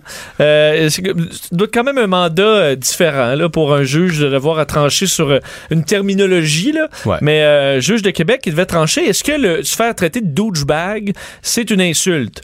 Parce que ça a été fait à un policier. Oui, un, un- bon, un jeune homme de Québec qui avait traité un policier euh, dans, le- dans le quartier, là, en fait, dans la soirée de la Saint-Jean-Baptiste, l'été dernier, avait traité un policier d'esti de gros douchebag. Le policier lui avait. Ah, ah, bon, ah, ah. euh, écoute, euh, bon, on n'a pas le droit, de, selon le règlement un municipal, d'insulter un policier. Euh, alors, euh, bon. on- Mais euh, quand- les, les deux premiers mots, là, est de gros, donc ça, ça, Ça- annonce pas un compliment. Ben, Rarement. D'ailleurs, bon, ce que là, euh, devant les tribunaux, le- le- l'homme en question disait c'est pas une insulte, euh, j'ai pas violé aucun règlement parce que douchebag, c'est pas euh, nécessairement méchant. Euh, le juge d'ailleurs a tenu à dire que rajouter esti de gros, c'est généralement pas quelque chose de très euh, gentil, mais lui disait c'est plutôt, euh, on dit ça pour les jeunes, pour un individu imbu de lui-même qui, qui est pas méchant, c'est sans méchanceté. Le juge finalement était pas d'accord avec ça, alors confirme qu'un douchebag, se faire traiter de douchebag, même si euh, y a certains éléments là-dedans qui peuvent être vus comme des qualités, c'est une insulte. Et là, pour en Et parler. là, pour en parler, Vanessa Destinée, co-animatrice des effrontés, on se retourne vers toi. Ben oui, je pensais que je devais faire ma propre présentation. non Est-ce que t'aimes les douchebags? Euh, pas vraiment, non. C'est pas vraiment mon style. Euh, faut comprendre que les douchebags, euh, c'est une espèce particulière. Hein? C'est un petit animal de l'hémisphère nord, généralement diurne. Il atteint son plein potentiel à la tombée de la nuit. On le reconnaît euh, sans doute que vous, vous les connaissez à ses calottes, ses t-shirts satiriques turquoise et à ses jeans délavés bootcut quatre saisons. On le reconnaît aussi à ses multiples tatouages réalisés un peu sa brosse, hein, avec ses amis Kevin, Jordan et JC. Euh, surnommé Le Gros. Le gros. Vous aurez compris que le douchebag se déplace en meute. Et motif tribal sous le bras, date de naissance de sa nièce sur le chest, phénix dans le dos, parce que ça renaît de ses cendres un phénix, Mario. Hein? Je te l'explique parce que souvent, la symbolique de- des tatouages, c'est tellement d'une profondeur, d'une subtilité qui échappe au commun des mortels. Et donc, on peut observer le douchebag dans différents environnements, les salles de CrossFit, beach club de Mais la salle de. CrossFit est fondamentale parce que Ouais. le douchebag est musclé. il est bien, bien bâti, je oh devrais dire. mon Dieu, euh, il accorde une très très grande importance à son apparence. Hein? Il verse régulièrement Est-ce qu'il dans- s'entraîne devant toujours un miroir, toujours? Toujours, ça fait partie en fait de son habitat qui est constitué aussi d'une table de poker, de quelques haltères négligemment posés sur le sol, évidemment ce miroir pour pouvoir scruter ses veines qui menacent d'éclater quand il bench un 200 livres chez Nautilus Plus. Et donc notre euh, douchebag verse souvent dans l'homo-érotisme, dans sa façon de fétichiser et de complimenter les corps galbés, le musclé qui suinte la virilité là, de ses semblables. Mais Mario, attention, là, le Parce que douchebag... le douchebag se dit que les petites femmes aiment ça, là, Oui, de oui. regarder lever son 200 Puis livres. lui, c'est pas un feu là. Non, non, non, non, là. C'est pas sexu, son affaire, là. C'est du respect. Donc, le douchebag, lui, il pleure encore la mort de Paul Walker, hein. Dieu est son âme. Le blond dans la franchise de Fast and the Furious, qui en est à son 40e film, je crois. Il se nourrit de bœuf Angus, de nachos, de petites pelures de patates farcies de cheddar jaune et de morceaux de bacon crispy. Tu sais, celles, qu'on retrouve seulement dans les chaînes de resto-bars euh, sportifs. Tu connais ça un peu, Mario? Les douchebags ah, les douchebags, c'est des fins palais, comme toi, qui accompagnent ces délicieux mets d'une snif de protéines en poudre ou d'une ligne de coke, hein, c'est selon, mais aussi d'une rasade de Coors Light, d'une bouteille de vodka Sky ou encore de, shot, de shots plutôt de Sourpuss, a.k.a. le nectar des dieux. Êtes-vous fan de Sourpuss? Je sais pas c'est Ben, quoi. au cégep, là, en première année de cégep, tu- Je sais même pas ce que c'est. c'est super, euh, super sûr. C'est le nectar des braves. Ah et bon. donc, certains animaux vont japper, d'autres glapissent. Le douchebag, lui, il bugle. Pour l'appeler, il suffit de mettre les mains en forme de porte-voix devant sa bouche et de crier « Hey, big! Toi, mon hostie! » Ou encore « Check-moi bien le gros! » Est-ce que vous avez déjà essayé d'appeler un douchebag? Vous essayez ces formules-là, ils apparaissent de même. Les douchebags aiment aussi fredonner la musique de Tiesto, de Pitbull, d'Avicii, un autre blond qui est mort. Le douchebag est abonné à Z-Télé, méprise les téléréalités tout en rêvant d'y participer. Et il pense plus souvent à la poitrine de Magali Lépine Blondeau dans 19-2 qu'au fameux plan séquence dans 19-2. Et pour s'accoupler, le douchebag privilégie les milieux humides. L'été, il se pavane à Hillsonic. L'hiver, le rut est limité à l'arrière d'une Civic modifiée. Le douchebag est généralement un salopard qui s'ignore, mais comme tu le disais, Vincent, il a un bon fond. Donc, on essaye quand même d'être indulgent. Mais faut pas dire à un douchebag qui est un douchebag parce Ben, c'est que... ça, parce que c'est une, est-ce que c'est une insulte? Ben, il est pas capable de gérer souvent. Et je pense que c'est un peu ce qui s'est passé à Québec. Ouais. Êtes-vous d'accord avec cette description? Oui, quand Est-ce même. que, est-ce que des noms vous viennent en tête ou des visages? Oui, ça oui. Oui, quelques-uns, mais. si- On veut les entendre. Non, j'en ai pas tant que ça dans mon entourage. C'est pas vraiment. Mais je veux dire. euh, C'est pas mal une insulte. Je pense que ce que je viens de décrire là a pas grand chose de flatteur. Donc, à mon sens, à moi, moi-même, le douchebag, en général, quand j'en parle, c'est jamais pour complimenter quelqu'un. non. Les je me prends pour un bum, mais je suis juste un douchebag. Je suis juste un douchebag, puis j'ai des grosses bagues, puis j'ai des grosses bagues, puis j'ai des Tu vois, Étienne Dano, dans sa chanson sur les douchebags, il y a Oui. quelques années, il avait parlé des grosses bagues. T'as oublié ça dans ton Des descriptif? grosses bagues. Les bijoux, là. Ah, les ben gros- oui, les bijoux, ça fait Les partie. chaînes. Les pantalons blancs, je pense aussi. tu Absolument, mais disais. les chaînes dans le cou. Les chaînes dans le cou. les- Bretelles, les, les bretelles, La boucle d'oreille dans l'oreille Ouais. aussi. là. Ah, Tu sais, le, le petit diamant. on là. crache pas nécessairement sur les bretelles non plus, là. Les bretelles. Ben oui, t'es- les bretelles, t'es laisse pendre, là. J'ai littéralement jamais vu ça.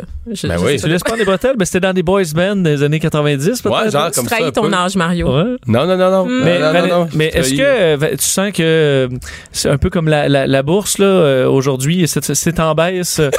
Le douchebag. Il semble que c'est rendu, on les voit un peu dans certaines réalités, puis, puis on dirait que ouais, ça fait vraiment 2005. Ils sont là. excentrés, c'est-à-dire qu'ils migrent. L'étalement urbain, je pense qu'on peut appliquer ça au phénomène des douchebags. On les voit plus ben ben en ville, mais je pense que sur les rives, donc rive nord, rive sud, certaines régions aussi, donc euh, Il y a certains bars de Laval où ils sont bienvenus. oui, absolument. Je pense que Laval leur appartient en fait, Mario. Ah oui? Est-ce que je suis en train de me faire Laval, des puis ennemis en mettons euh, Bali, là. Hein? Mettons à l'extérieur, t'as Oui. quelques, quelques endroits visités fréquemment, là. Ouais. Puis Mhm. après ça, euh, c'est tout. Mais euh, un policier euh, peut pas être un douchebag. J'ai pas parlé des corps de métier dans lesquels on peut retrouver les douchebags, mais je voulais pas me. C'est Noël, hein, je voulais être fine, donc Oui. euh, c'est ça. J'ai pas été là, mais on, on peut penser que parfois certains policiers correspondent à la description que je viens de vous faire. Ah ouais? Oui. Ne me mettez pas à l'amende. pas complètement impossible que... Qui a un fond de vérité. ouais. Peut-être que le juge 16 aurait pu dire c'est une insulte, mais vous aviez raison, je vois le policier ici, puis euh, c'est vraiment un douche. douchebag. C'est un douche. C'est un douche. Ouais, Peut-être. Le Ouais. juge, lui, euh, il a émis son jugement, mais on sait pas qu'est-ce qu'il pense réellement de toute cette situation-là. Peut-être qu'effectivement, il l'a eu devant les yeux puis il a fait. Ouais. Euh, on va... ben, Est-ce que le douchebag fait un bon policier? Parce que... Il y, a, il y a différentes écoles de pensée là-dessus, Ah oui? euh, Mario. Moi, je suis de l'école qui, qui se rappelle de 2012. Euh, donc, euh, des policiers qui fessaient beaucoup dans le tas. Ça, ça, je pense qu'on peut. Ah peut- ben oui, c'est Ouais, vrai, parce vrai, que le douchebag, des fois- Est-ce qu'il voulait pas que les jeunes cassent des vitres, renversent des chars, mettent le feu? Ouais, Je sais ouais, pas pourquoi ouais. il voulait pas. Ou c'est peut-être peut-être juste un pourquoi. power trip puis l'occasion euh, de, de bencher. euh, de bencher du carré rouge plutôt qu'un 200 livres On euh, a chez deux notre visions là-dessus, je pense. Et on va aller à la pause euh, dans un instant. Normand Lester qui est là, revue, revue internationale, mais là aujourd'hui j'ai vu ses sujets. On va être pas mal aux États-Unis. Mario Dumont. Il s'intéresse aux vraies préoccupations des Québécois. La santé, la politique, l'économie. Jusqu'à 17. Le retour de Mario Dumont. La politique, autrement dit. Et à cette heure-ci, chaque semaine, on fait une tournée d'actualité internationale de la semaine avec Normand Lester. Euh, bonjour Normand. Mais aujourd'hui, pour notre dernière de l'année, on fait, euh, on reste aux États-Unis parce que On va peut-être aller un petit peu vers l'Afghanistan et la Syrie aussi, mais oui, c'est lié aux. Mais C'est lié aux États-Unis. États-Unis. Mais bon, euh, journée, journée critique aux États-Unis. Une évidemment. journée fatidique, là, euh, qui, que ça montre encore la complète incohérence de cet homme-là qui dirige la première puissance de la planète. Si tout continue euh, dans la même direction, à minuit ce soir, le gouvernement américain ne sera plus financé. Ça veut dire qu'il y a neuf ministères américains et des dizaines d'agences gouvernementales qui, ne pourront plus payer leurs fonctionnaires. Donc, il y a au moins 800 000, peut-être jusqu'à 1 million de fonctionnaires qui vont soit être obligés de travailler sans être payés, hein, des, des gens qui ont des qui. Dans la des cas, ça va stratégiques, être fermé tout des simplement. questions de Ouais. police, de FBI, ou bien les gens vont être, euh, on, va- on- on va leur dire, ben, retournez chez vous et quand on aura de l'argent, on va vous rappeler. Et cet après-midi, durant une conférence de presse, Trump a dit, s'il n'en tient qu'à moi, ça va durer longtemps. Parce qu'il, bien sûr, il veut avoir son mur, cette idiotie-là, qui est rejetée d'ailleurs par à peu près 60% d'Américains. Mais la base de Trump et l'extrême droite américaine, dont le parti, donc l'extrême droite aussi du Parti républicain, ils veulent le mur en question. C'est 5,7 milliards de dollars et ça ne sert à rien. Et vous vous en rappelez, Trump a fait sa campagne électorale en disant on va faire payer le Mexique. Le Mexique y a fait, bien sûr, un droit d'honneur en disant on payera jamais pour ça. Et là, bien sûr, Mais lui, il dit encore qu'il va Oui. payer. Il dit qu'à travers la nouvelle entente commerciale, le Mexique a dû céder des, des bouts. Donc, c'est, c'est de cette façon-là que le Mexique va payer. C'est complètement absurde, mais tout ce qu'il dit est complètement absurde. hein. Il est rendu à 5000 mensonges flagrants depuis euh, euh, deux ans. Mais là, avec ça, euh, écoutez, c'est grave. Pensez-y, là. Et parmi les ministères frappés, il y a le département d'État, puis il y a le ministère de la Justice, il y a le ministère des Transports. Hein? Ça va complètement bouleverser les États-Unis et ça va ruiner, bien sûr, le Noël et le jour de l'an de près deux millions de personnes qui travaillent pour le gouvernement et des familles qui euh, dépendent de, ces gens-là. C'est absolument euh, terrible, puis on ne sait pas comment ça va finir tout ça. Mais une chose, ce qui, une chose qu'on euh, qu'on constate d'après les réactions, c'est que même au sein du Parti républicain, il y a de plus en plus de monde qui disent là, là, il commence à nous tomber ses nerfs. Assez, c'est assez. C'est un fou dangereux qui dirige le pays.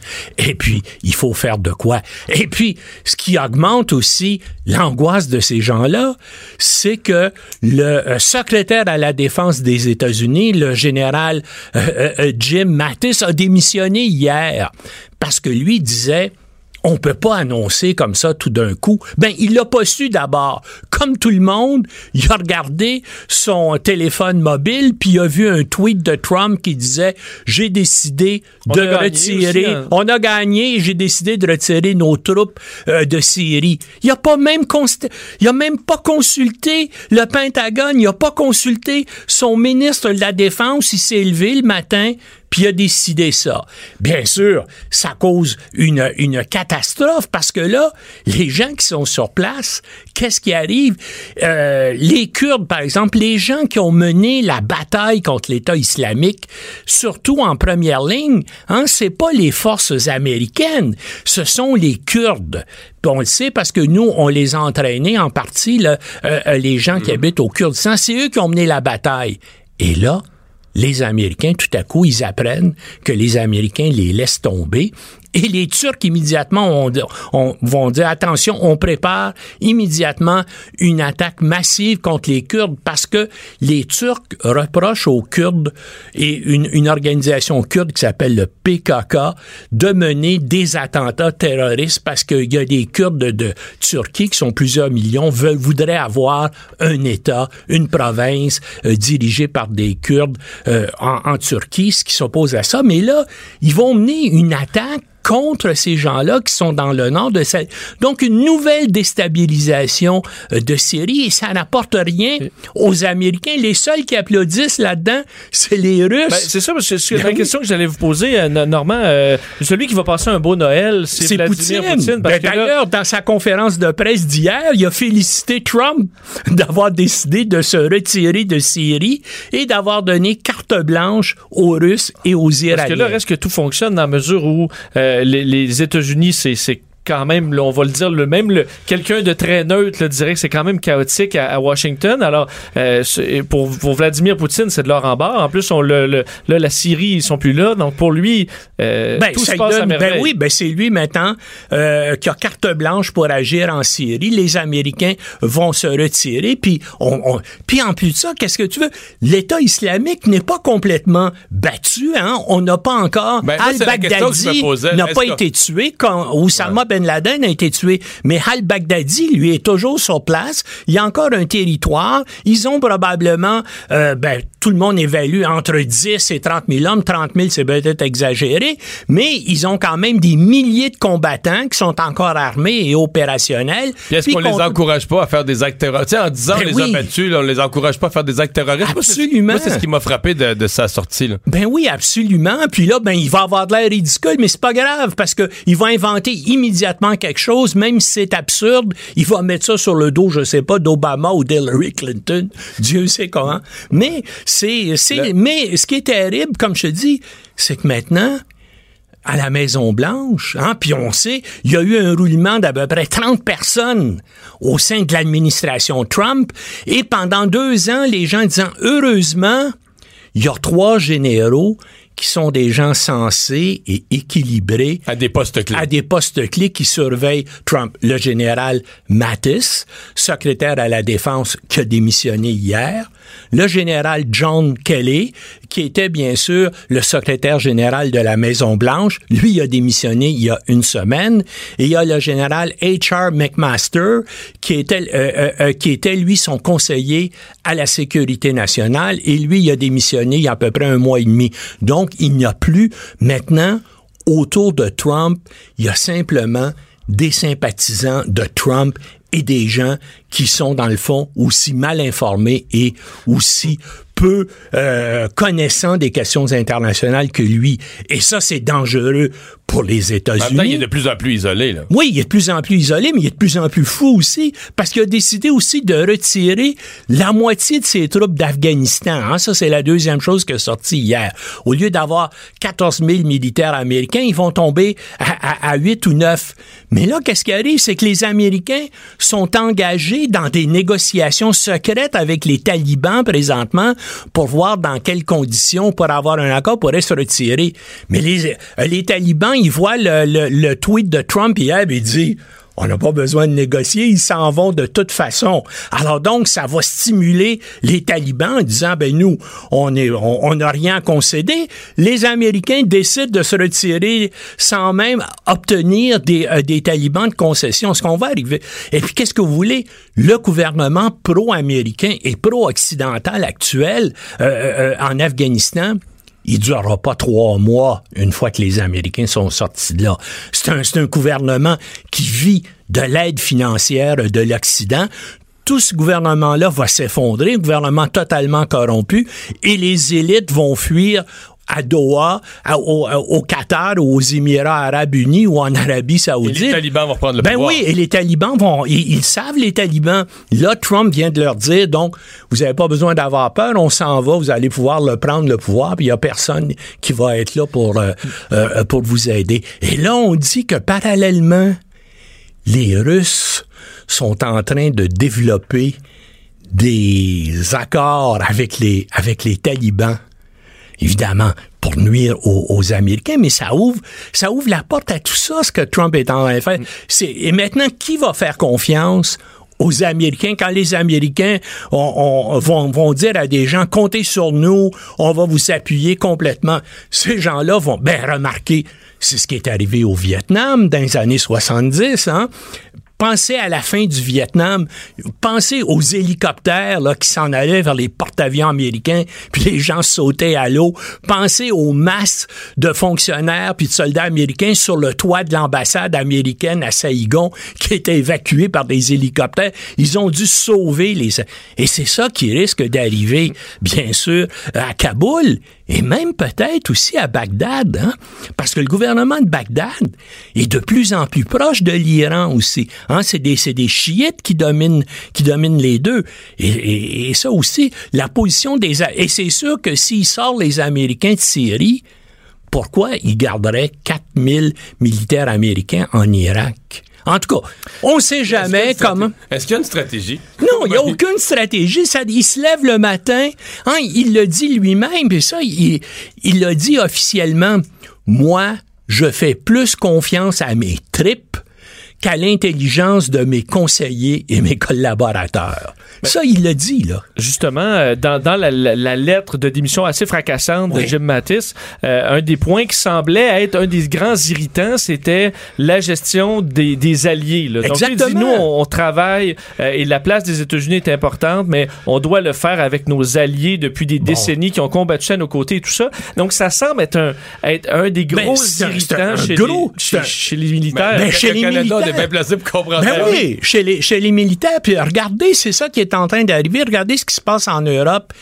Et les Français et les Allemands commencent à concevoir une nouvelle organisation militaire de défense une armée européenne. Une armée européenne, littéralement. Il y a déjà au moins une brigade franco-allemande intégrée. hein. C'est quand même extraordinaire. Ça existe déjà. Ça, il faut voir ça comme une réaction. hein. Ben On- oui, ben les gens se disent, on ne pourra plus jamais faire confiance à ce pays-là. Ah, Regardez comment il a traité tous les membres de l'OTAN, dont, dont le Canada lors de la rencontre du G7. Hein? Mais là, les gens disent oui, mais il y a un problème de santé mentale et un jour, on va se débarrasser de lui. Oui, mais c'est pas encore arrivé ce jour-là. Et en plus de ça, euh, qu'est-ce qui va arriver? Et ça, je, je le, je, je le dis souvent, le jour où ils vont adopter une procédure de destitution contre lui. Là, il va virer fou. Pensez-vous vraiment qu'il va dire OK, merci, bonjour. Pensez-vous vraiment qu'il va faire comme Richard Nixon, puis il va signer une chose, I resign the presidency of the USA. Il va s'accrocher, il va s'accrocher. Il va lancer un appel à ses partisans en disant armez-vous et venez me défendre à la Maison Blanche.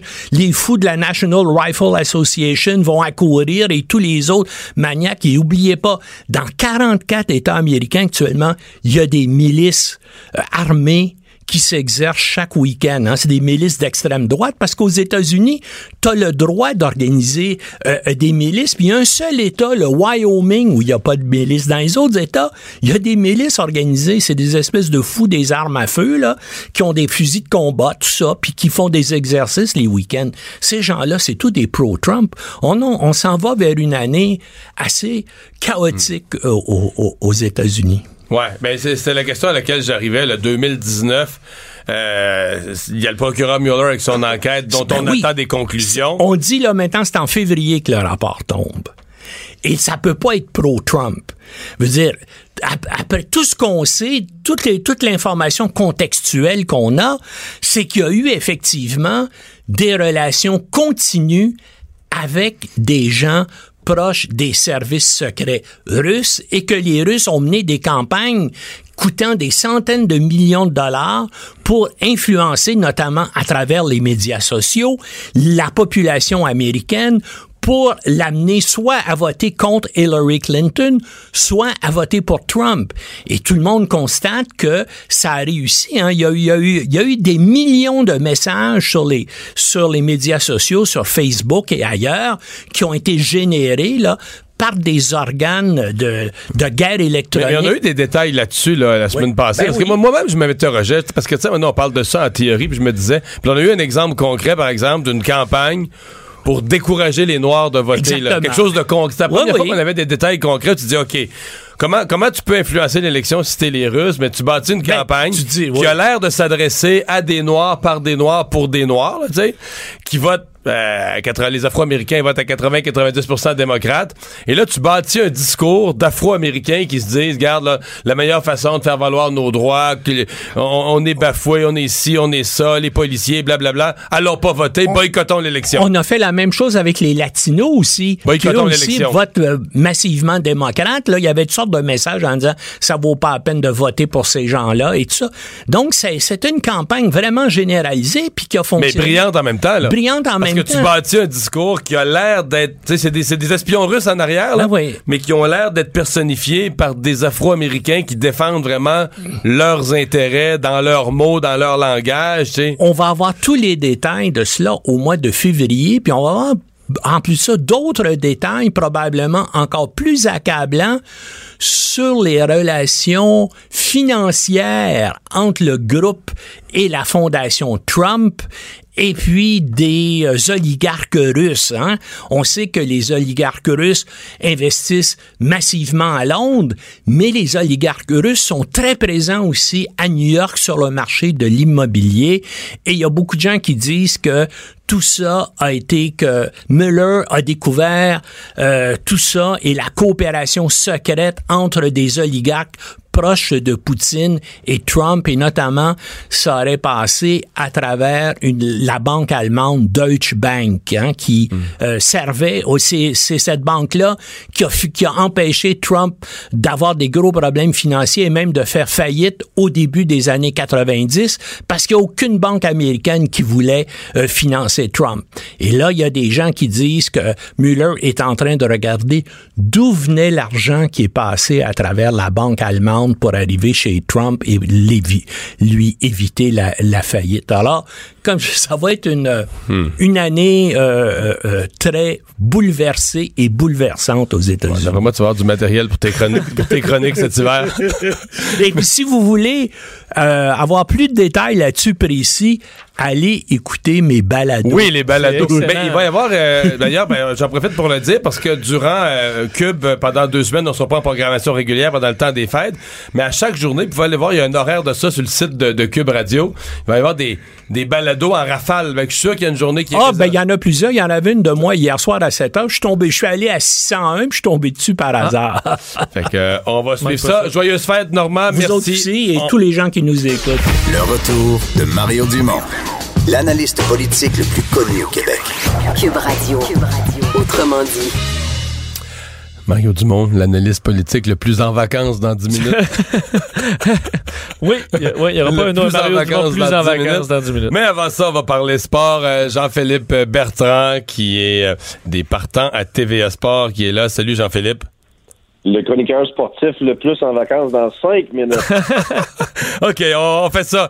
Euh, on fait ça ensemble. Nos, nos derniers moments de l'année 2018. Euh, Jean-Philippe, euh, les, c'est, c'est sûr que les billets de, de, de, de hockey sont moins chers un petit peu en Arizona qu'à Montréal, mais quelqu'un qui aurait payé 300 pièces pour aller voir le match d'hier, d'après moi, il serait resté un petit peu sur son appétit, non? Oui, ça n'a pas été un, un grand match. là. Euh, comme on dit, c'est un, c'est un petit match sur la route. Là, tu, euh, tu te fous du spectacle, puis tu prends le deux points, puis tu t'en vas, puis tu passes à la prochaine étape. Alors, c'est un peu ça qui est Ouais. arrivé hier pour, euh, pour le Canadien. C'est, Euh, on peut dire que c'est Price qui prend le deux points, là. Cette fois-ci, là. Hey, écoute, 300e victoire pour Carey Price dans l'uniforme du Canadien.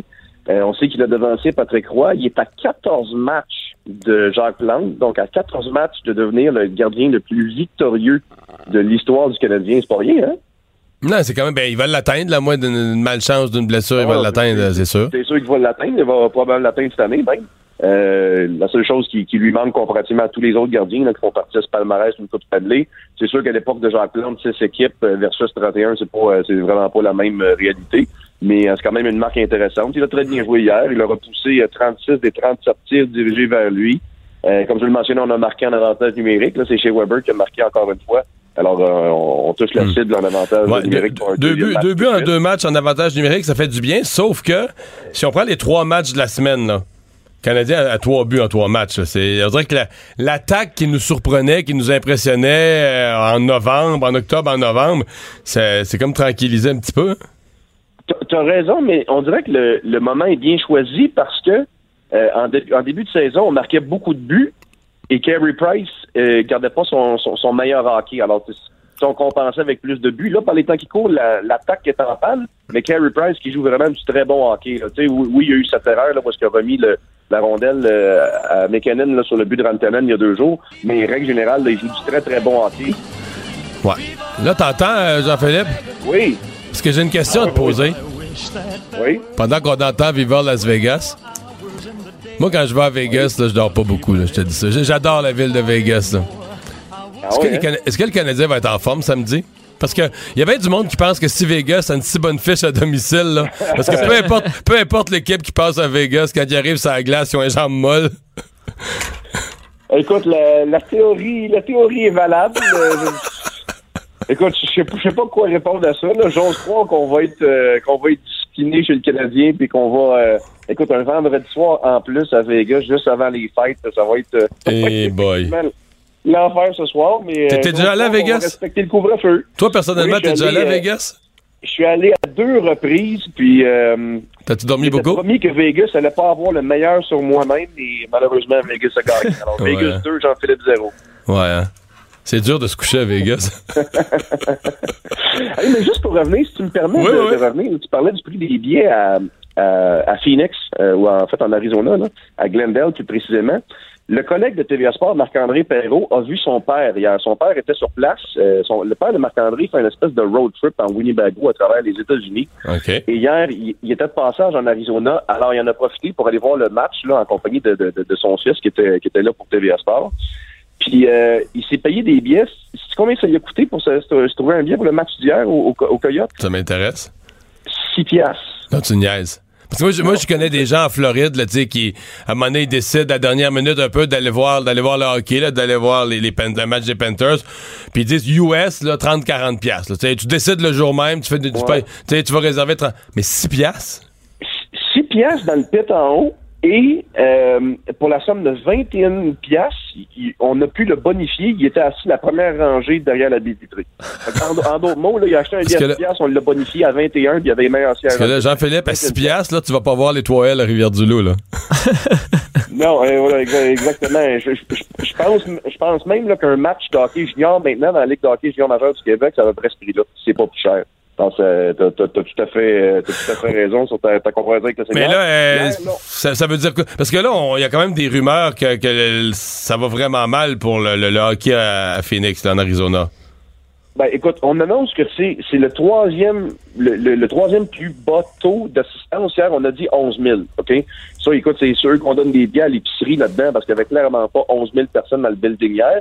Et là, il y a un poste de radio de la région de, de l'Arizona, le, le 98,7 FM en Arizona, qui euh, annonce qu'une vente est imminente à des euh, investisseurs, euh, sans dire étrangers, là, d'une autre ville. Alors là, c'est sûr que que la ville de Houston est pas mal dans les dans les rumeurs. D'autant plus qu'à partir de, l'arrivée de Seattle, l'Arizona devait être dans la section centrale. Alors, sur mon opinion, Houston est pas mal plus central que, que l'Arizona. Alors, dossier à suivre. Jean-Philippe, je te souhaite des joyeuses fêtes. Hey, joyeuse fête à vous aussi. Salut.